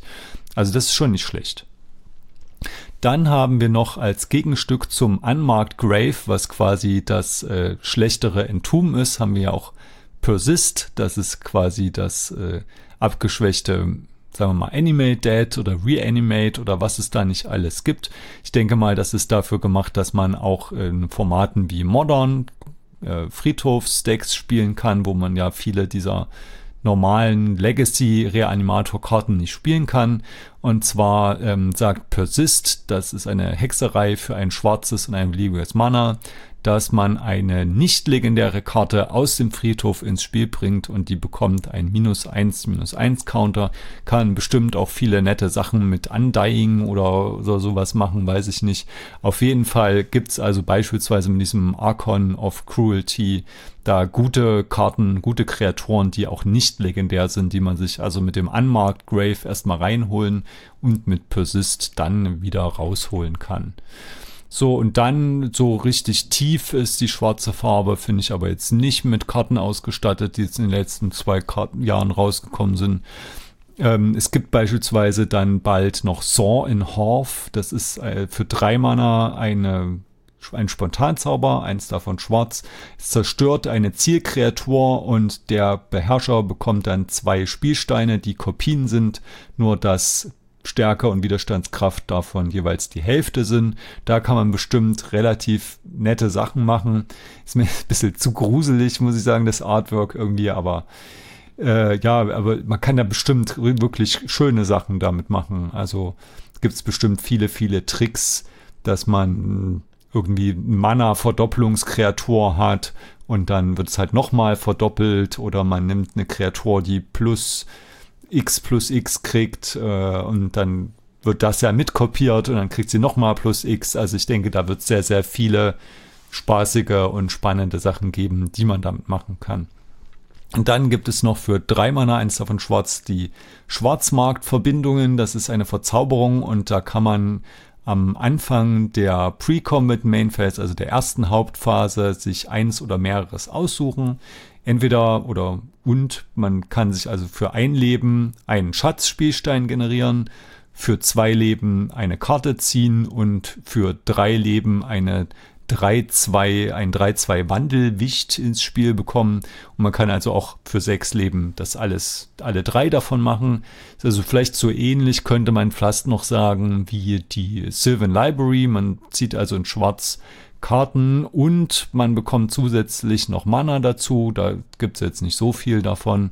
Und zusätzlich kriegt man noch eine Kreatur. Also beispielsweise in einem Ninja-Deck könnte man sagen, okay, dieser Wandelwicht zählt ja als alles. Dann habe ich gleich noch Ninja. Die drei Leben, die ich dafür ausgebe, die ziehe ich dem Gegner ja auch gleich wieder ab. Dann ist es ausgeglichen und zusätzlich trigger ich dann vielleicht noch irgendwelche Fähigkeiten.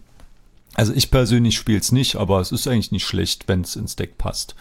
Und äh, ja, was gibt's noch? Vielleicht noch Bone Shards, wenn ihr wirklich unbedingt noch ein Removal braucht und zusätzlich gerne was opfern wollt, dann könnte man vielleicht auch Bone Shards überlegen. Das kostet ein schwarzes Mana, ist eine Hexerei. Man muss als zusätzliche Kosten eine Kreatur opfern oder eine Karte abwerfen, vielleicht auch für Reanimator-Decks interessant. Und damit kann man eine Kreatur oder einen Planeswalker zerstören. Schauen wir uns nun die roten Karten an. Da finde ich die allerstärkste Karte ist Ragawa Nimble Pilferer und für mich als sehr lange spielenden Mensch ist es ja unvorstellbar, dass sie eine Karte erzeugt haben, die so viel stärker als das Jackal Pub ist. Es macht nämlich so ziemlich alles für ein Mana. Also er kostet ein rotes Mana, ist ein legendärer Affenpirat 2-1 und er hat Dash für ein beliebiges und ein rotes. Dash heißt, ihr könnt das ins Spiel bringen und er hat Eile, kommt aber am Ende des Zuges wieder auf die Hand zurück. Und immer wenn Ragavan einem Spieler Kampfschaden macht, bekommst du einen Schatzspielstein und exilierst die oberste Karte der Bibliothek des Spielers. Bis zum Ende des Zuges darfst du diese Karte spielen. Und ich finde, die ist viel zu stark äh, und overpowered für jetzt ein Format wie Legacy. Da wurde er ja auch gebannt am Ende dann. Aber in Commander ist er eigentlich ganz okay, denn äh, wie gesagt, ich finde es persönlich zumindest gut, wenn man das Angreifen und Blocken ein bisschen belohnt und die Leute nicht nur da sitzen und Zaubersprüche sprechen und irgendwann das Board wipen und dann ja äh, sich keiner traut, Kreaturen zu spielen. Deswegen finde ich das eigentlich ganz nett. Ja, Flavor, gut, ich habe jetzt kein Deck, wo ein Pirat so richtig reinpasst. Das äh, würde vom Power-Level wahrscheinlich in so ziemlich jedes rote Deck reinpassen. Beispielsweise in mein Magda-Deck könnte ich den spielen. Aber äh, der ist halt in sehr vielen Decks vom Flavor nicht so richtig passend. Aber wenn ihr einfach sagt, okay, das ist mir egal, ob jetzt ein, ein Affenpirat vom Thema in mein Deck passt, ich will einfach maximale Competitiveness, dann haut ihn halt überall rein. Ihr könnt ihn in Nagila reinpacken, in euer rotes Tymna-Deck oder Magda, was auch immer, passt eigentlich da sehr, sehr gut rein, wenn ihr sowieso angreifen wollt.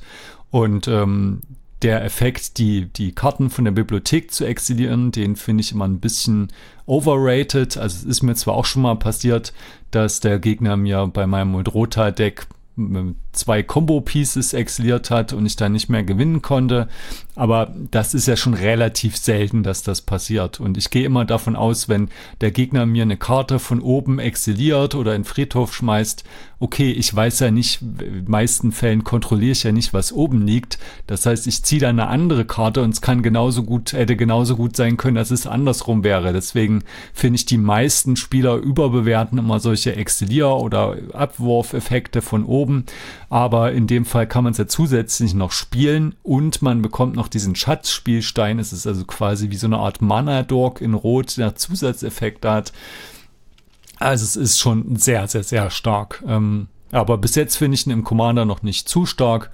Nur einfach, wie gesagt, thematisch nicht überall passend. Aber wenn ihr halt ein Piraten oder ein Affendeck habt oder einfach sagt, okay, egal, äh, passt bei mir trotzdem rein oder ich will es trotzdem spielen. Könnt ihr machen, wie ihr wollt, ja, lasst euch da nichts vorschreiben, wenn ihr sagt, ich mag Ragavan, ich finde den cool, hey, dann spielt ihn halt in eurem Zwergendeck, ist doch eure Sache, ja. Wie ihr wollt, macht, was, ihr, was euch Spaß macht. Und ähm, er ist auch sehr gut als Commander. Also vor allem im 1 gegen 1 verliere ich sowieso fast immer dagegen, wenn ich mal 1 gegen 1 spiele. Ähm, aber auch so, also ist der erstaunlich stark in einem monoroten Deck.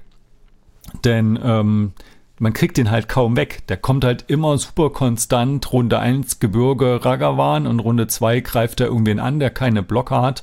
Und selbst wenn man den mal zerstört, dann kann man den ja immer noch aus der Kommandozone dashen und so. Also das ist, kriegt man den eigentlich nie so richtig weg. Und dann, ähm, ja, kann man nette Sachen damit machen. Aber ich finde, Ragavan als Commander ist jetzt auch nicht zu stark. Also zumindest im, im Mehrspieler. Im 1 gegen 1 würde ich schon sagen ist er ziemlich schwer zu stoppen, weil man ja auch nicht unendlich Removal hat. Äh, aber gerade so im Mehrspieler finde ich, ist es eigentlich ein nettes Deck. Also wenn ihr mal Mono-Rot spielen wollt, aber keine Lust auf so diese üblichen Verdächtigen habt, ja, probiert's doch mal aus. Ist leider aber auch sehr, sehr teuer, weil es eine Mythic Rare ist und dann noch aus Modern Horizons 2. Aber vielleicht wird er irgendwann mal nachgedruckt.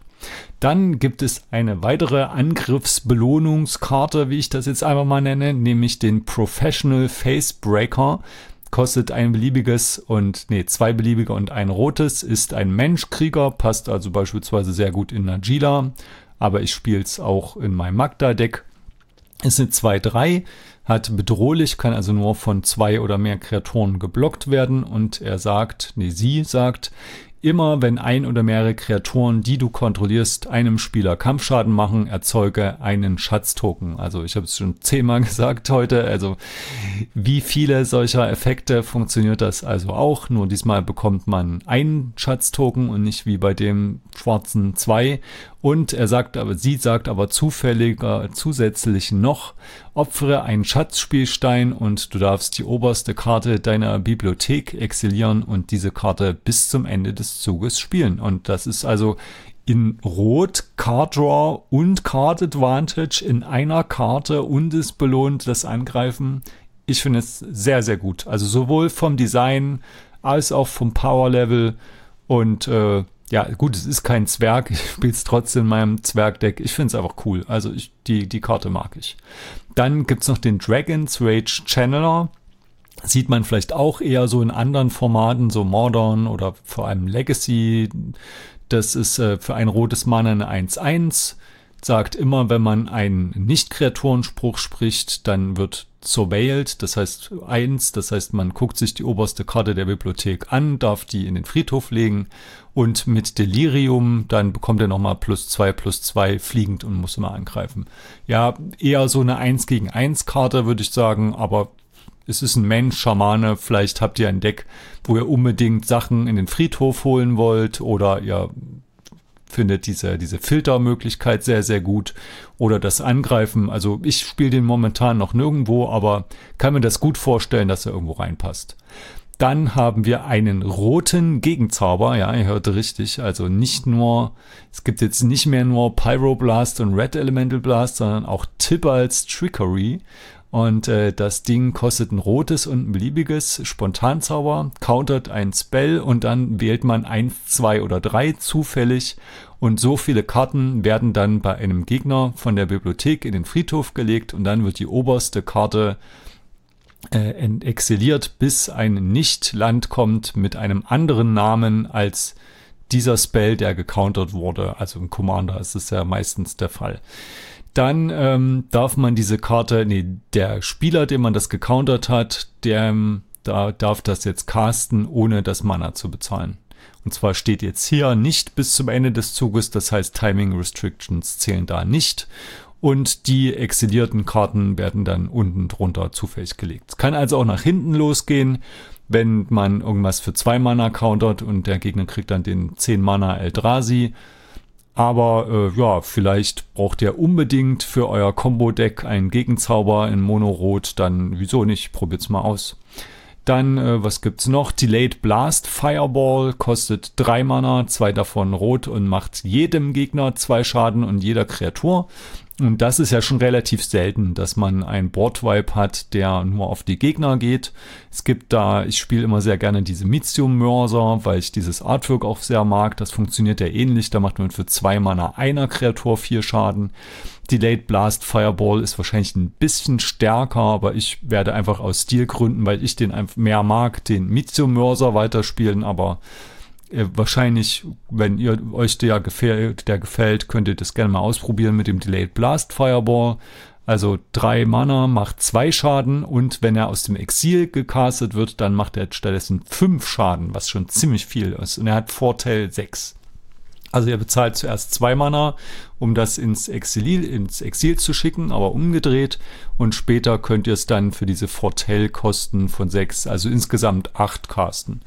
Kann man vielleicht auch so ähnlich sehen wie, wie Overload, also wie gesagt, wie Mitsu Mörser oder Cyclonic Rift oder so. Man kann es entweder für wenig oder für viel zaubern. Wahrscheinlich werdet ihr eher für drei Mana casten, aber das kann schon sehr verheerend sein. Also wenn die Gegner sehr, sehr viele Mana-Dorks haben oder kleine weiße nervige Kreaturen, die euch alles verbieten, dann äh, kann es ja schon ganz praktisch sein, das alles wegzuräumen. Und für drei Mana, finde ich, ist es schon ein sehr starker Effekt. Es gibt ja beispielsweise auch diesen, ich glaube, Pyroclasm heißt es, der für zwei Mana allen Kreaturen zwei Schaden macht. Und dass man für drei Mana das nur auf die Gegner macht und man hat zusätzlich noch diese Fortell-Option. Vielleicht kann man ja auch irgendwie anders das aus dem Exil casten, wer weiß. Also ist auf jeden Fall eine sehr starke Schadensoption. Und dann haben wir noch Magda, die ähm, habe ich, ich weiß gar nicht, ich glaube, ich habe schon mal ein Video dazu gemacht zu Magda, genau, da könnt ihr euch das mal angucken. Auf jeden Fall mein absoluter Lieblings-Monorot-Commander und äh, ja, obwohl ich mir nie vorgestellt habe, Monorot zu spielen, weil das eigentlich überhaupt nicht meine Farbe ist, finde ich es einfach so klasse. Also das Artwork ist genial, die Fähigkeiten sind klasse, das Flavor ist einfach on point. Also wirklich, wirklich spaßig. Und es gibt auch hier in Monorot einen, ein Blutzollland, das äh, habe ich aber noch nie gespielt und noch nie gesehen. Es ist nicht so stark wie die anderen. Es ist halt auch ein legendäres Land, was rotes Mana macht und für vier Mana, eins davon rot, wenn man es abwirft, bekommt man zwei 1-1 farblose Geisterspielstein-Tokens. Und die bekommen Eile bis zum Ende des Zuges. Und wie bei den anderen Ländern wird es halt auch eins billiger für jede legendäre Kreatur, die ihr kontrolliert. Also keine Ahnung, wenn ihr ein rotes Geisterdeck habt, vielleicht bietet sich irgendwie an, aber ich persönlich hatte das jetzt noch nie gesagt, dass ich jetzt unbedingt diesen Effekt brauche. Kommen wir nun zur letzten Farbe. Grün, die hat es absolut in sich, vor allem mit dem meiner Meinung nach absolut stärksten Blutzollland Boseju Who Endures. Das hat nämlich eine Blutzollfähigkeit, die nur ein grünes und ein beliebiges kostet, beziehungsweise nur ein grünes, wenn man eine legendäre Kreatur hat. Und das ist schon sehr, sehr billig dafür, dass man das ja auch einfach als Land spielen kann und es ungetappt reinkommt. Und der Effekt ist auch richtig, richtig gut. Zerstöre ein Zielartefakt, Verzauberung oder Nicht-Standardland, das einen Gegner kontrolliert. Also so ziemlich alles außer Planeswalker oder Basic Land oder Kreatur. Aber Artefakt, Verzauberung, Nicht-Standardland und dieser Spieler darf seine Bibliothek nach einem Land mit einem Basic Land Type durchsuchen, also auch ein Doppelland oder ein Chockland zum Beispiel, das ins Spiel bringen, ungetappt, außer es kommt sowieso getappt ins Spiel, und dann mischen. Und das ist schon sehr, sehr gut, äh, passt eigentlich in jedes grüne Deck, leider sehr, sehr teuer.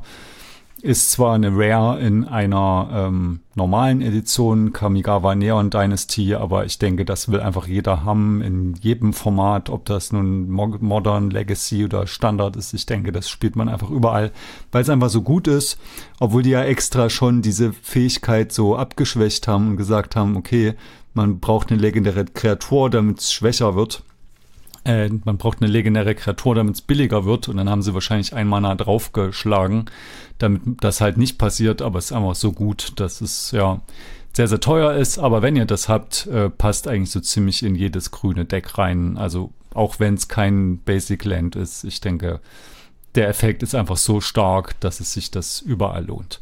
Dann gibt es mit Endurance einen Anti-Friedhof-Effekt mit Evoke, eine 3 Mana, 3-4 mit Aufblitzen und äh, Reach, kann also fliegende Kreaturen blocken. Evoke-Kosten sind eine grüne Kreatur exilieren und wenn es ins Spiel kommt, dann bringt es die Kreaturen, äh, die Karten aus dem Friedhof eines Spielers unten auf die Bibliothek. Äh, unten unter die Bibliothek. Und das könnt ihr also entweder mit eurem eigenen Friedhof machen, um den zu retten vor irgendeinem Effekt, wenn da irgendwelche wichtigen Karten drin sind, die ihr später wieder raussuchen oder ziehen wollt. Oder wenn der Gegner gerade irgendwas in seinem Friedhof anzielt und damit irgendwas Freezes machen will, könnt ihr also auch diese Endurance benutzen. Und dann mein persönlicher Favorit ist Toski Bureau of Secrets, ein legendäres Eichhörnchen für vier Mana, davon eins grün, kann nicht gecountert werden, ist unzerstörbar, also sehr, sehr schwer wegzukriegen, außer die Gegner haben gerade mal Minusmarkeneffekte da muss immer angreifen, aber ich meine, da er unzerstörbar ist, wollt ihr das wahrscheinlich auch. Und immer wenn eine Kreatur, die du kontrollierst, einem Spieler Kampfschaden macht, ziehe eine Karte. So, und im Gegensatz zu diesen ganzen anderen Karten, die ich heute besprochen habe, die immer sagen, ein oder mehrere, sagt der Toski nämlich immer, wenn eine Kreatur Kampfschaden macht. Das heißt, das ist jetzt mal die einzige Ausnahme, wo ihr auch einen Gegner mit zehn Karten, mit zehn Kreaturen angreifen könnt, dann zieht er halt zehn Karten und deswegen ist der super gut. Ich habe den leider nur einmal in diesem super coolen alternativen Artwork auch, sonst habe ich ihn gar nicht. Und spiele den, ich glaube, in meinem Tymner Kamal Deck, das ich euch auch mal vorstellen muss. Und also ich finde ihn einfach klasse. Der Effekt ist klasse. Wie gesagt, fürs Angreifen belohnt werden, kommt ein bisschen mehr Kampf zustande. Er ist unzerstörbar. Das heißt so, die, das, dieses langweilige Aufbauen, Board-Vibe, Aufbauen, Board-Vibe. Das wird so ein bisschen abgeschwächt, außer es ist gerade ein Toxic Deluge. Aber ähm, ja, ich habe den ja auch schon mal vorgestellt in diesem Video, wo ich gesagt habe, wie man um Board-Vibes drumherum kommt. Ich meine, klar, der Rest von euch wird trotzdem gewiped, die anderen Kreaturen, aber wenigstens der Toski bleibt bei den meisten Board-Vibes dann noch liegen. Und äh, ja, ich finde ihn einfach cool, also könnt ihr auch mal ausprobieren. Was gibt's noch, was ich euch empfehlen kann? Auf jeden Fall äh, den Sanctum Viva für ein Verzauberungsdeck sowieso.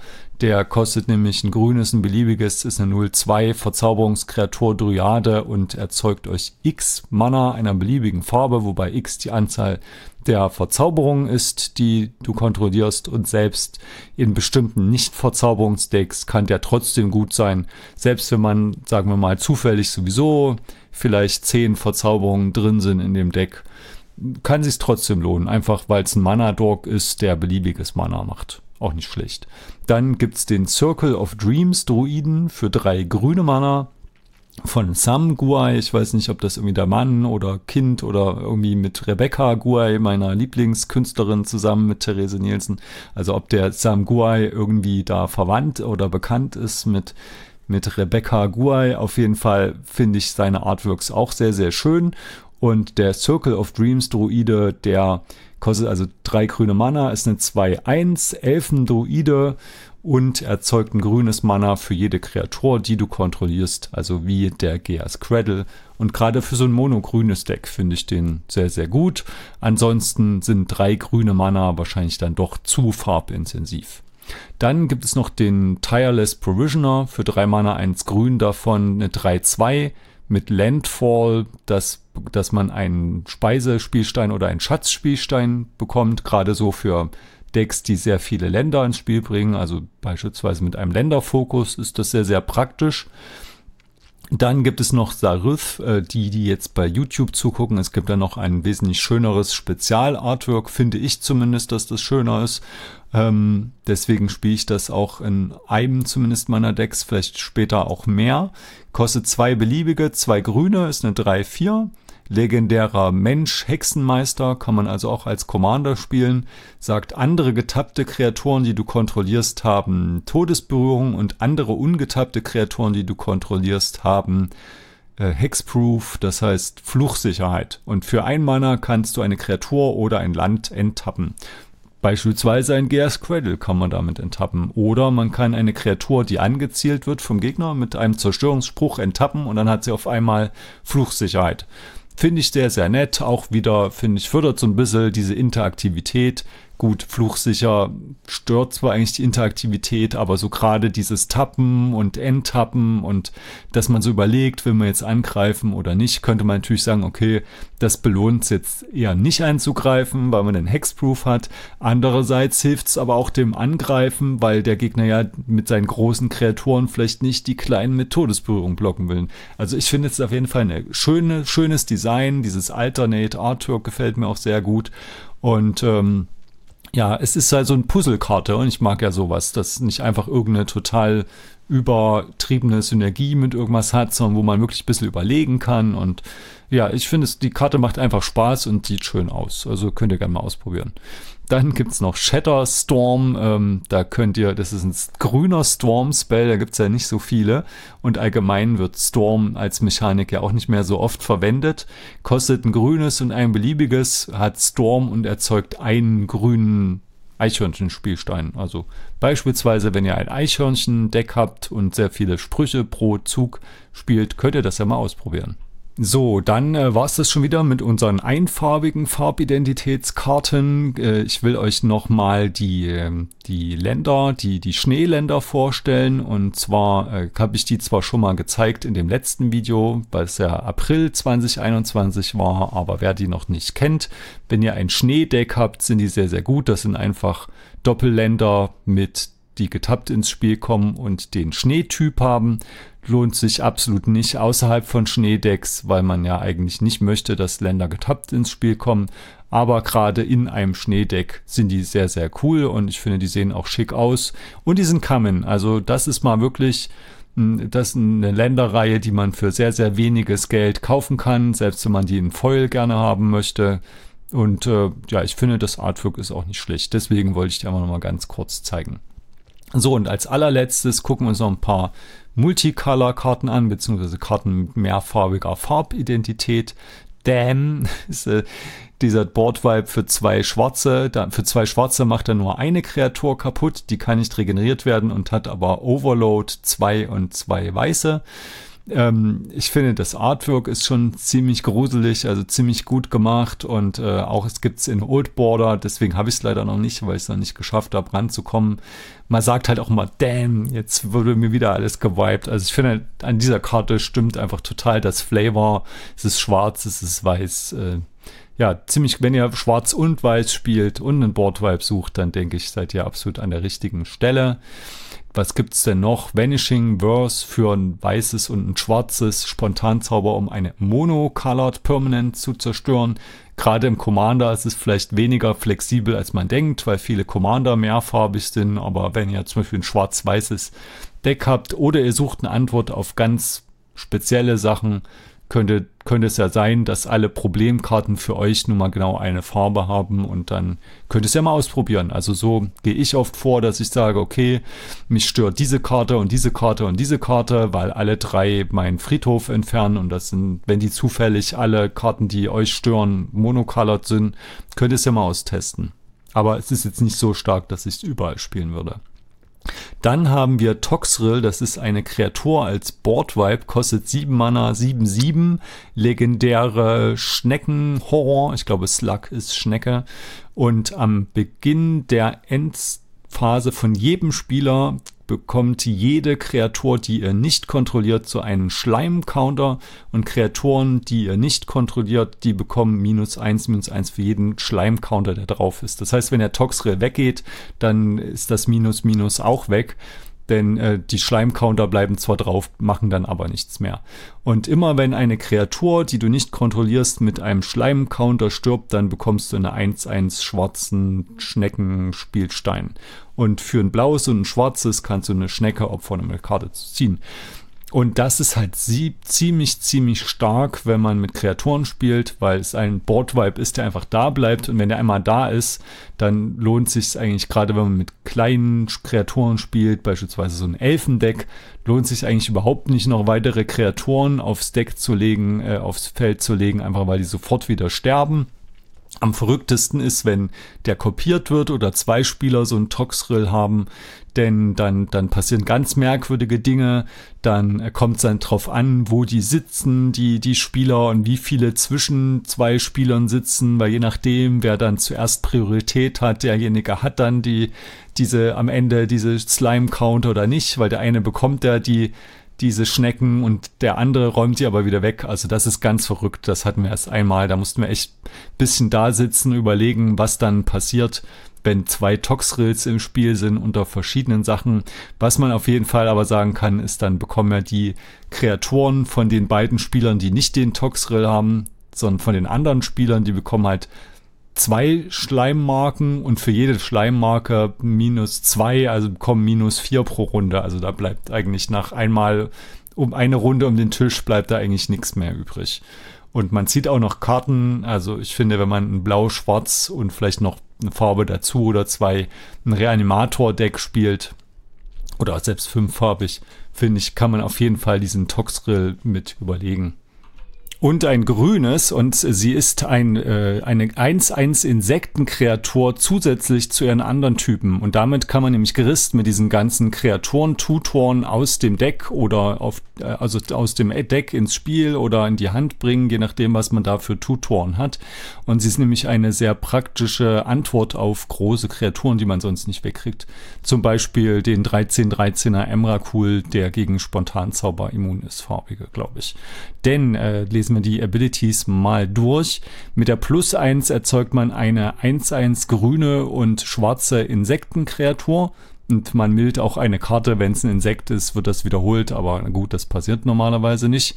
Und man kann aber für minus zwei, das ist das Wichtige, sie kommt mit drei Marken rein, mit minus zwei kann man eine Kreatur opfern und wenn man das macht, eine Kreatur oder einen Planeswalker zerstören. Also das ist eigentlich so, warum man das spielt. Man hat also quasi ein Kreaturen-Removal, was man mit einem Kreaturen-Tutor rausholen kann und was halt gegebenenfalls noch eine Weile liegen bleibt. Man braucht allerdings was zum Opfern aber in vielen Decks hat man ja oft dann sowas wie ein Lanovar 11 noch liegen, um das auszulösen.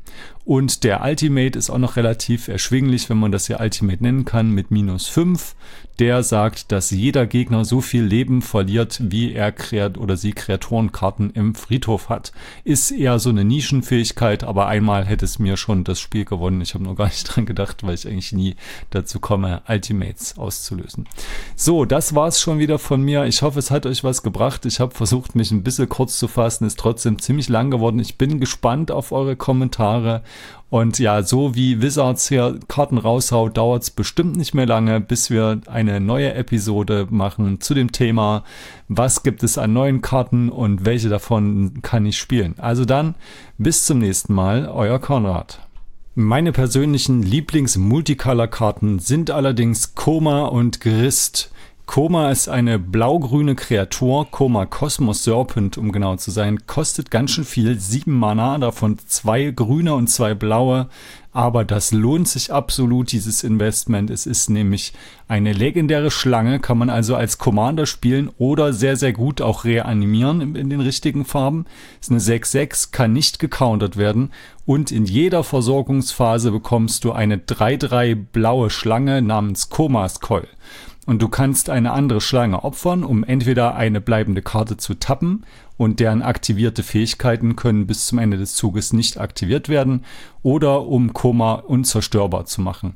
Und das finde ich immer super gut, wenn man also entweder das als Commander spielen möchte oder halt das wiederbelebt, dass es sich so ein bisschen beschützt. Also es gibt zwar auch viele andere Reanimationsziele, wie beispielsweise Sheoldred oder den alten Jingitaxias, die aber sehr leicht gegen irgendein Removal zerstört werden können.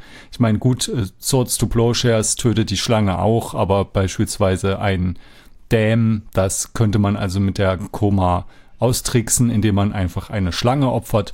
Und die ähm, ist halt auch im Gegensatz jetzt zu diesem Hallbreaker-Horror nicht so eine Combo-Karte, sondern eher noch eine relativ faire Karte, die einfach, wenn man sie lange genug beschützen kann, das Spiel für sich gewinnt, aber halt auf eine faire, kampforientierte Art und Weise. Und sie hat ein sehr, sehr schönes alternatives Kaltheim-Artwork. Also ich finde dieses Kaltheim Special Frame sowieso extrem schick und es passt auch sehr gut zu Koma. Haben jetzt auch eine zweite gekauft. Die erste, die spiele ich gerade in meinem Modrotha-Deck und mal gucken, was ich mit der zweiten mache. Und dann die zweite Karte, die ich euch noch vorstellen möchte, ist Grist the Hunger Tide, also die Hungerflut wahrscheinlich auf Deutsch. Jetzt kostet wesentlich weniger, nämlich nur ein beliebiges, ein schwarzes und ein grünes und sie ist ein, äh, eine 1-1 Insektenkreatur zusätzlich zu ihren anderen Typen und damit kann man nämlich Gerist mit diesen ganzen Kreaturen, Tutoren aus dem Deck oder auf, äh, also aus dem Deck ins Spiel oder in die Hand bringen, je nachdem, was man da für Tutoren hat. Und sie ist nämlich eine sehr praktische Antwort auf große Kreaturen, die man sonst nicht wegkriegt. Zum Beispiel den 13-13er Emrakul, der gegen Spontanzauber immun ist, farbige, glaube ich. Denn äh, lesen wir die Abilities mal durch. Mit der Plus 1 erzeugt man eine 1-1 grüne und schwarze Insektenkreatur. Und man mild auch eine Karte, wenn es ein Insekt ist, wird das wiederholt, aber gut, das passiert normalerweise nicht. Und man kann aber für minus zwei, das ist das Wichtige, sie kommt mit drei Marken rein. Mit minus zwei kann man eine Kreatur opfern und wenn man das macht, eine Kreatur oder einen Planeswalker zerstören. Also das ist eigentlich so, warum man das spielt. Man hat also quasi ein Kreaturen-Removal, was man mit einem Kreaturen-Tutor rausholen kann und was halt gegebenenfalls noch eine Weile liegen bleibt. Man braucht allerdings was zum Opfern, aber in vielen Decks hat man ja oft dann sowas wie ein Lanovar 11 noch liegen, um das auszulösen.